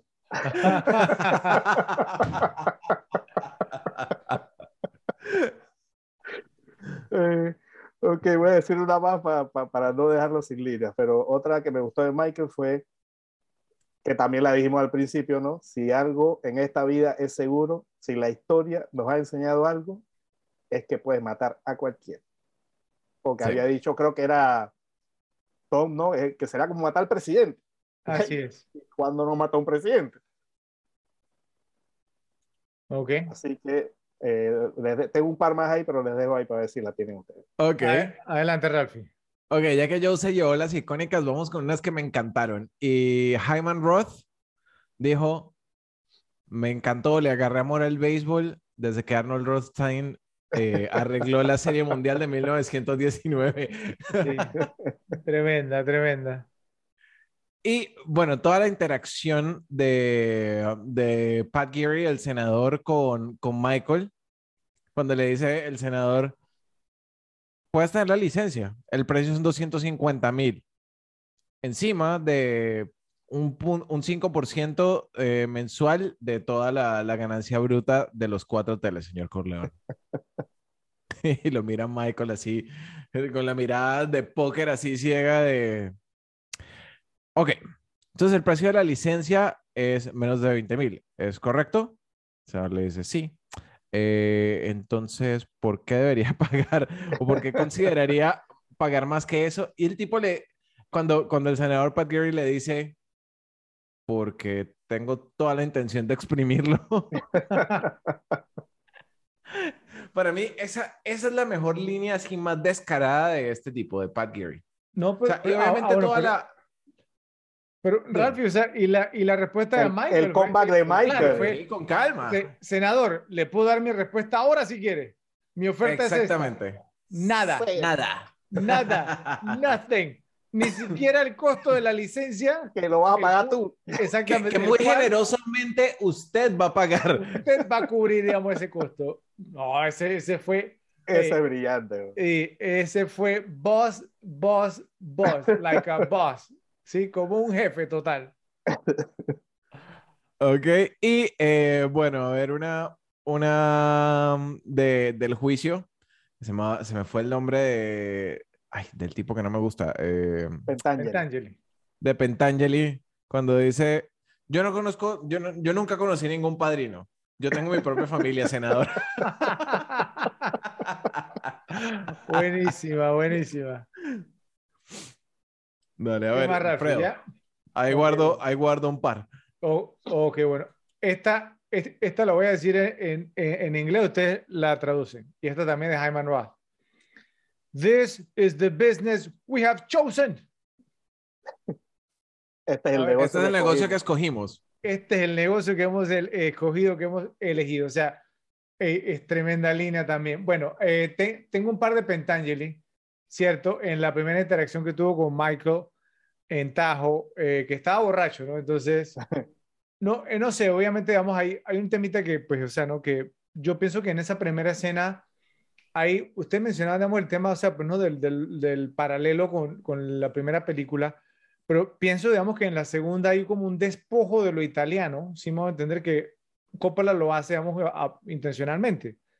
Es decir, digamos, o sea, pues no como de que en la primera, pues no todo es italiano, ¿cierto? La tarantela y todo lo demás, Pentangeli se sube, digamos, entonces al escenario y trata, digamos, entonces De dirigir la ta- la tarantela y termina tocando Pop Goes the Whistle. Pop Goes the Whistle. Y, y, y Pentangeli, 30 músicos, no hay ni un italiano, ¿qué está pasando aquí? Bueno, pero, pero, pero, pero yo, yo pienso que eso lo, lo hizo Coppola a propósito, ¿cierto? Porque por lo que ustedes hablaban, digamos, de, de que para Vito todo era la, la familia, pero para Michael no, para Michael los negocios eran pr- primero, entonces iba como despojando de, de, de lo italiano. Entonces, unos momentos de Pentangeli en esa reunión con Michael que me gustaron fue el trato como de, de traer de vuelta el, el- la vieja escuela italiana cuando él dice que él quería a los hermanos Rosato muertos, los quiero muertos, y después dice, morto, morto, y después entonces cuando se va y dice, que es mi línea favorita, sí, Sí. aport, aport, y aporta, eh, este, no, eh, no, tremendo Pentagnini, no, hablando Buenísimo. él, él la quiso cara. traer, exacto, él quiso traer, digamos, entonces como el, el, el, el tema italiano de vuelta. Bueno, y una obviamente, digamos, de Michael, que dice, no conozco a este Merle, no sé a qué se dedica, ¿cierto? O sea, eh, ahora, una pregunta, ¿a qué creen ustedes que se dedicaba el famoso Merle? No a sé, a era a como instructor de tenis o alguna vaina así. a, lo- mismo que se dedicaba el, el marido de Sharon Stone en, en, en Casino. Ah, el, el, el, el de Ja- James Woods, James porque, el- Woods. porque el marido es el esposo, era... Sí, pero era, era- ese el otro era el original. Claro, ah, ah. O sea, era un vividor. Y era un vividor total, ¿no es cierto? Descarado, descarado el sí, por eso te digo, el fijo era como, fijo era como instructor de tenis o alguna vaina así. Sí, sí, total. Bueno, eh, esas son mis líneas. ¿Cuál, cuál más tienen ustedes? Bueno, ustedes ya mencionaron las, las, las de mano, entonces no va a ser Ujú. repetitivo. Bueno, yo, yo, yo, yo tengo dos más, una de Michael y una de Frank. Eh, obviamente la de Michael, esta es una línea súper poderosa, me extraña que no la haya dicho Fred. Que, Fredo, ahora no eres nada para mí, Ah, sí. no eres un hermano, no eres un amigo, no quiero saber de ti, de lo que haces. No te quiero ver en los hoteles, no te quiero cerca de mi casa. Cuando, ve, cuando veas a nuestra madre, quiero saberlo un día antes con anticipación, así no estaré allí, ¿entiendes? O sea, o sea, miren, La frase es brutal. yo les comento una cosa. Yo creo que Michael debe haber matado a Fred ahí mismo, ¿sí? O sea, porque ya él, ahí ya, ya lo había matado en vida, ¿sí? Entonces, creo, creo que incluso lo que terminó haciendo fue más cruel todavía, ¿cierto? Porque ya ahí Fredo estaba muerto en vida, ¿sí? Totalmente. De- cuando Michael le dijo eso, se acabó Fredo. ¿Qué más Y tiene? la, ot- y la otra que tengo de Pentangeli es cuando está al principio en la fiesta, que es precisamente cuando se encuentra con Fredo. Ajá. Él dice, oye, ¿qué pasa aquí con la comida? Un niño me trae una, un, un- un niño se acerca con Una una Ritz con, blanca con y, le- y me da una Ritz de hígado y dice canapés. Y dice, y le dice canapés como si fuera lata de guisante, ¿no? Canapés, canapés, canapés. Canapés my ass. Eso es una galleta Ritz con hígado picado. Pero como Eso la dice bueno. Frank con, la, con, con su Sí, sí, entonación, Pentangeli la bota, la bota. fue sí. muy gracioso. Bueno, esa era la última que tenía. Bueno, eh, a mí me, me da mucha risa cuando, cuando Katy, eh, cuando dice Katy, Kay le dice, me hizo le dice a Michael, me hizo pensar en lo que una vez me dijiste. En cinco años la familia Corleone estará completamente legitimizada. Eso fue siete años atrás. y le dice Michael así como, como, ah, como que, sí, yes, I'm trying, darling. Que me, me recordó a Jack Torrance tratando de, de calmar a, a su esposa. ¿Qué más tienen? No, esa ya. Ok, bueno, entonces, ¿creen que podamos, no sé, quedar de acuerdo en una sola línea? Mm, No sé, es A que tantas. eh, Yo no creo que logremos una. Sí, yo, yo, yo, yo tampoco. Creo, que- creo que son sé que fuiste demasiadas. tú, y no Fredo. Sé que fuiste tú, Fredo. ¿No le parece la más parodiada todo, la más usada en todo? Como Sí, para mí que esa es la que más queda? icónica, ¿cierto? Y. ahora lo que pasa es que yo creo que, que lo, de, lo, lo de, Ah, lo de mantén a tus amigos cerca y tus enemigos más cerca me, me parece que es más usada. Pero no es de, pero no es original de Michael. Lo que pasa es que a Fredo no le gusta esa, pues le recuerda el tema ese de ustedes. ¿no? bueno, eh, no, eh, no sé, pues si, si ustedes quieren votar, digamos, por la de sé que fuiste tú, Fredo, you broke my heart, you broke my heart. Yo no tengo un problema con que sea esa tampoco. Yo diría que es eso. Bueno, vamos con esa, pues. ¿Sí? Ya Ok, ganó. está bien. Entonces gana, digamos, entonces como la mejor línea de diálogo de la película. El Padrino parte 2, pues la línea que le dice Michael a Fredo antes de darle el beso de la muerte. Sé que fuiste tú, Fredo. Rompiste mi corazón. Rompiste mi corazón y le estremece así la cabeza. Parecía un felpudo el pobre, el pobre Fredo. Bueno, eh, Repe, si están de acuerdo con nosotros, por favor, nos lo dicen en la sección de comentarios. O si ustedes prefieren otra línea, por favor, nos lo hacen saber. Bueno, veamos ahora quién fue el mal actor. Realmente en esta película, eh, un poquito difícil, ¿cierto? Pero aún así yo encontré un, un par de candidatos. Entonces vamos a empezar ahora contigo, yo. Yo tengo Yo dos. tengo dos. Tengo dos. A ver, Yo creo que todos debemos coincidir con este, porque, o sea, a lo mejor no fue en toda la película, pero en esta parte se ganó el premio. Y fue Joe Spinell como Willy Chichi cuando le estaban disparando en el tiroteo. Oh my God, la cara que se pone cuando le disparan y él se para y pone una cara toda y que. Y, después se lo lleva el carro y hace una actuación y después que lo atropellaron. No, no, no, no, no, esa parte es terrible. Terrible, terrible, amigo Willy Chichi. Con todo y que tuvo unas buenas aportaciones después, pero esa parte lo desmoronó todo. Y, el otro que tengo me costó buscarlo porque es un personaje súper brujo. Eh, Peter Lacorte, como el papá de Genko. El que cuando, Oh, la parte cuando estaban, cuando le estaba explicando a, a Vito, sí. estaba todo y que, uy, no sé qué, y, como, como que llorando y cosas, y se- un llanto todo súper falso, se levantaba y no tenía ni una lágrima ni nada. Esa parte también fue terrible. Esos son los dos que tengo.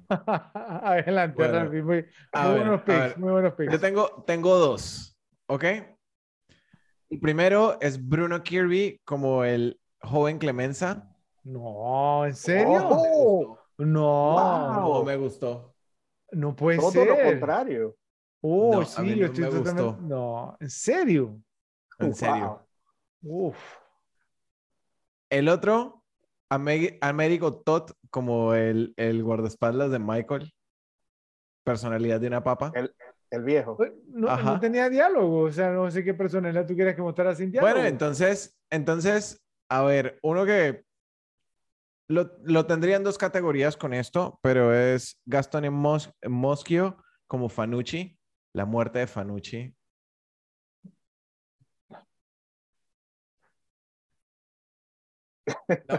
No, no, no pude con él.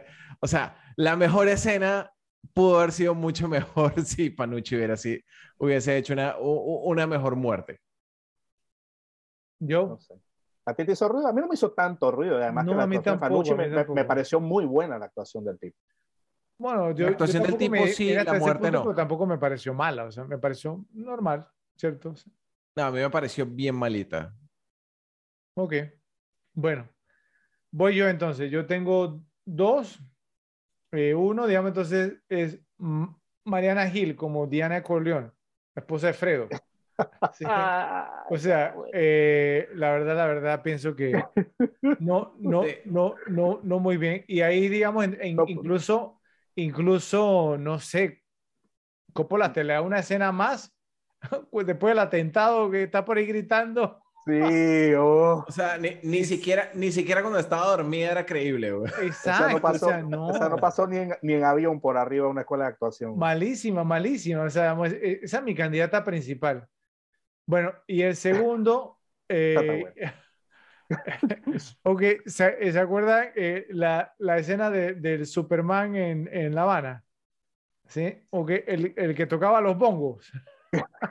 que estaba, que, que estaban los, los músicos sin camisa y entonces el de los bongos como que él quería sobresalir porque todos estaban sin camisa y como con una, yo no sé si eran toallas, yo no sé qué eran, unos pañales, parecían ahí, entonces el de los bongos estaba, dije...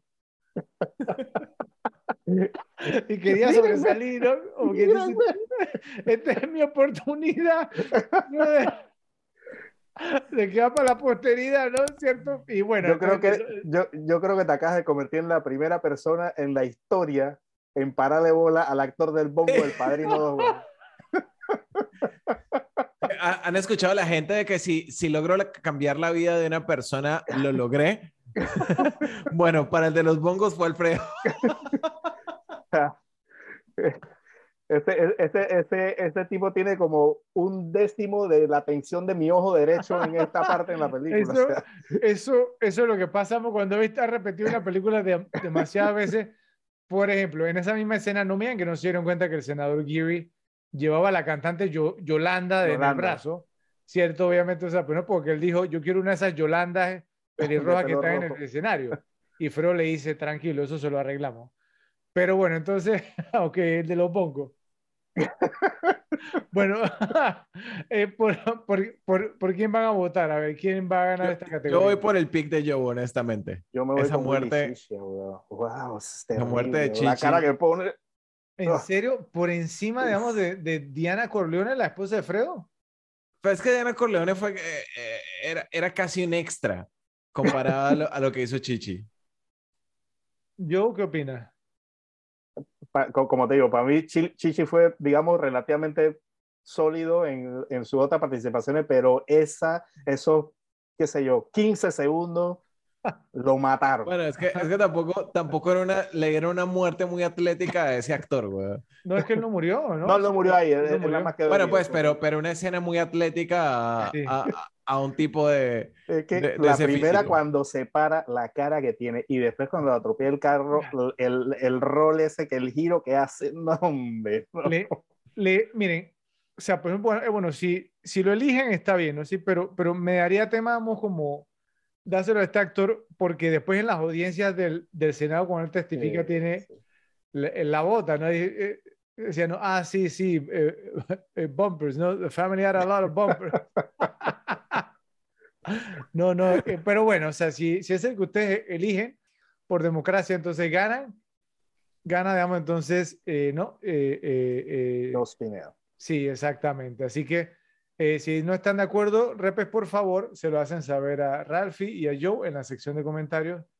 Yo me hubiera ido, digamos, con otra persona. Vamos ahora con los datos medio googleados. Adelante, Ralphie. A ver, bueno, entonces, uno que ya habíamos mencionado, o que ya había mencionado, de hecho, Fred, si mal no recuerdo, en, en este otro casting, que Martin Scorsese fue pensado para, para dirigir en vez de Francis Ford Coppola. ¿Ok? Otro súper interesante, no recuerdo si lo mencionamos, pero eh, Marlon Brando y Robert De Niro son los únicos actores que han tenido un Oscar por hacer el mismo personaje. Así es. Eh, tú los mencionaste hace un rato sobre, sobre cómo, cómo De Niro okay, pasó todo este tiempo estudiando la cultura siciliana, el dialecto y todo. Robert De Niro, antes de empezar a film, o sea, antes de obtener el papel, solo conocía ocho palabras en italiano. Entonces, por eso es que me, me, gustó tanto y lo mencionaba en un punto impresionante que, que hayan logrado hacer eso, pues. Hubiera eh, quedado bien para los bastards. Sí. Hablando italiano. Sí, sí, perfecto. De hecho, precisamente cuando, cuando hablamos del, del señor Roberto, eh, hay una escena improvisada ahí.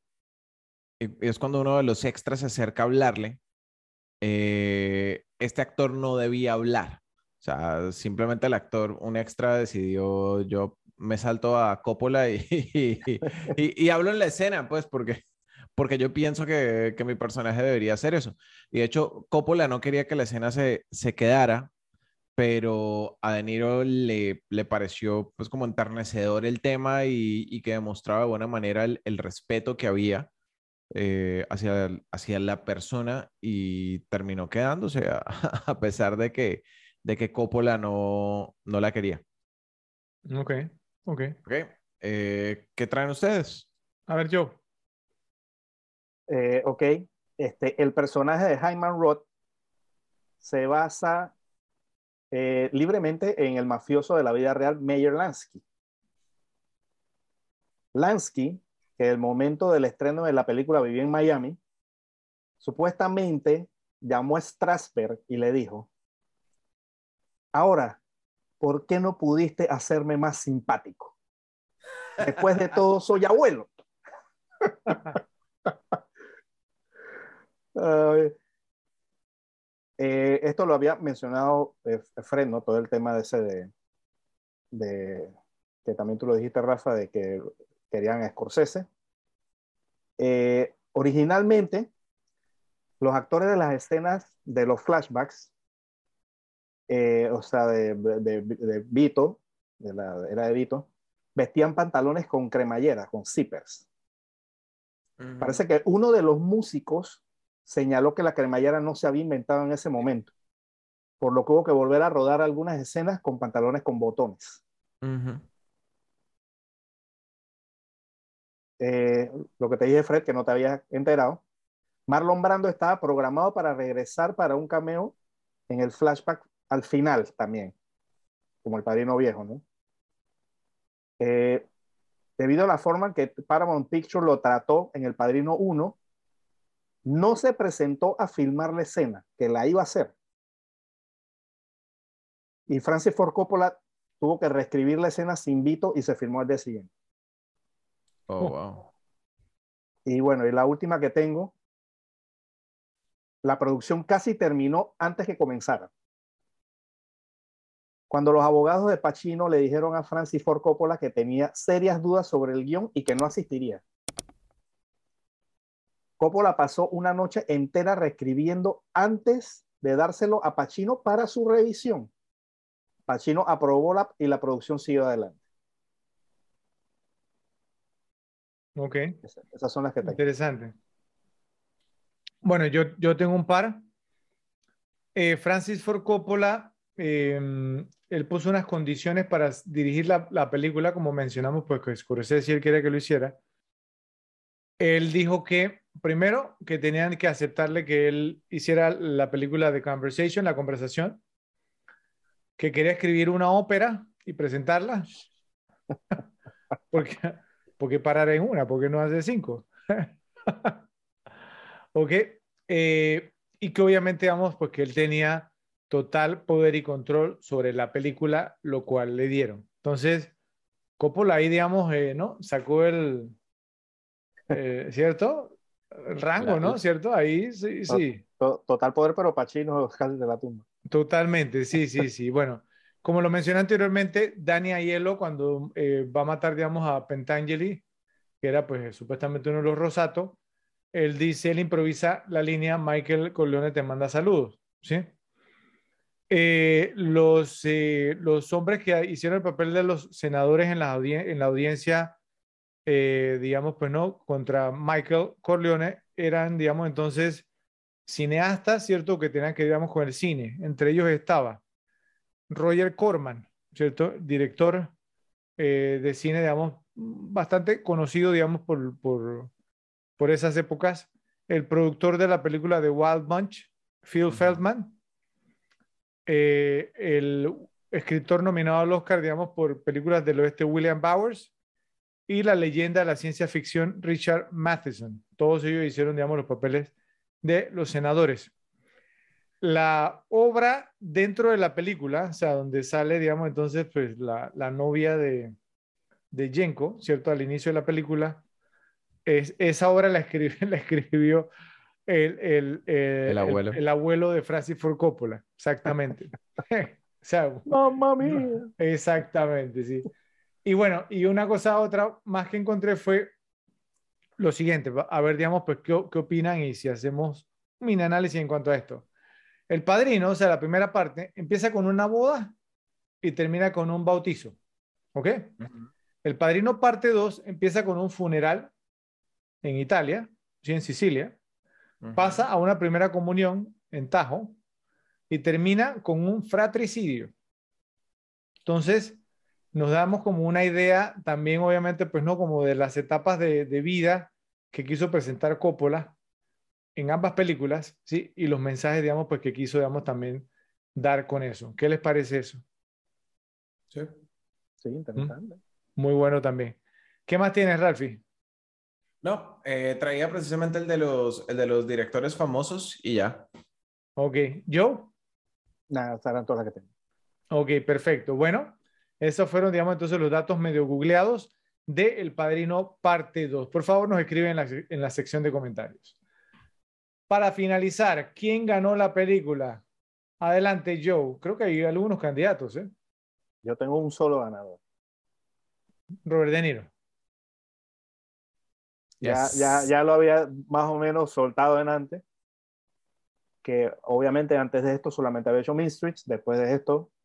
o sea, no solo, no solo ganó por interpretar a Vito, ganó por, por no quedar en el Padrino 1 haciendo el papel de, de Poli. De Poli. Y audicionó para Sony también. Que iba a durar un minuto. Entonces, eh, esa decisión fue la mejor decisión que tomó. Se ganó este papel, la descoció y de ahí adelante Robert De Niro. Para de contar. Sí. Ralphie, ¿estás totalmente de acuerdo? Sí. Muy bien. Ahora, Ralphie, eh, cuando hicimos el episodio del, del, Padrino, tú dijiste que Diane Keaton y dijimos, yo y yo dijimos que no, y tú dijiste, bueno, pero en la segunda parte sí, y ahora no la mencionas. Pero es que no, no ganó más que Robert De Niro. No, no, nadie ganó más que Robert. No, ok, ¿qué tal? Voy a dar un par de candidatos más, ¿no? Estuvieron, digamos, carreras, digamos, estelares. Uno, una carrera muy corta, ya la mencionamos, de John Casal. Ajá. O sea, una filmografía impecable. ¿No? Sí, pero parte de esa filmografía continuó siendo El Padrino eh, con la serie esta que tuvo. Igual, ojo, si Joe Casal eh, hubiese seguido vivo, probablemente su carrera, su, su, sido espectacular, pero pues... Su éxito fue ligado a Coppola y a Pacino, porque eso fue con, los que salió. Ok, bueno, un, un, último. Porque en ese momento todavía no era en lo que se convirtió Robert Duvall. ¿Ah? Robert Puede ser, pero no más que De Niro. Es que ese es el tema. Ahora, pero, pero lo, lo, que hablamos hace un momento de lo que De Niro ha hecho, digamos, con su legado y todo lo demás, Robert Duvall no lo ha hecho. Robert De Niro es uno de los grandes actores de la historia. Eso te iba a decir. Mucho más reconocido. No, no es tan influyente como De Niro. Ok, que quede, digamos, entonces para el registro que yo acaba de decir que Robert Duvall está pintado en la pared. ¿No? ¿O no fue lo que sí, dijiste? Sí, sí. Sí, sí, no, lo, lo, voy a, lo voy a poner en la edición tú diciendo, porque yo no lo he dicho. No, no, mentira, mentira, pero, pero no, no considera a Robert Duvall entonces para nada. Robert De Niro y O sea, Robert Duvall, Robert Duvall fue un ganador, pero jamás, jamás al nivel de De Niro. O sea, Duvall no llegó al nivel de influencia a pesar de que tuvo o ha tenido una muy buena carrera. No, todo, tuvo, todavía tiene películas en, en postproducción. Claro. Eh, o sea, tuvo una muy, ha tenido una muy buena carrera, no llegó al nivel de influencia. Es reconocido, de Niro, De Niro es. De Niro, ponle todas las películas malas que quieras encima, sigue siendo uno de los mejores actores de la historia. Duval no está a ese nivel. Ok, entonces, eh, que conste entonces, pues que el, ganador de quién, el, el, ganador de la película, El Padrino Parte 2, la que yo considero la mejor película que se ha hecho en la historia, es alguien que también protagonizó Rocky and Bullwinkle. Eh, no, no, no, no, mentira, mentira. Ya que te puedo, mucho honor. Yo te puedo sacar papeles, yo te puedo buscar unos papeles de Dual también que no. Sí, sí, sí, sí. No, no, no, no, no, no, eh, tranquilo. Obviamente, yo estoy totalmente de acuerdo. Robert De Niro, digamos, ganó la película. Simplemente quería generar un poquito de controversia y a ver, o sea, les puse el anzuelo, a ver, digamos, si caía alguien, especialmente a Ralphie con lo de Diane Quito, porque él la mencionó en la primera película y la mencionó por encima de Pacino. Sí, pero porque Pacino ya, Pacino ya tenía fama cuando llegó al Padrino. No.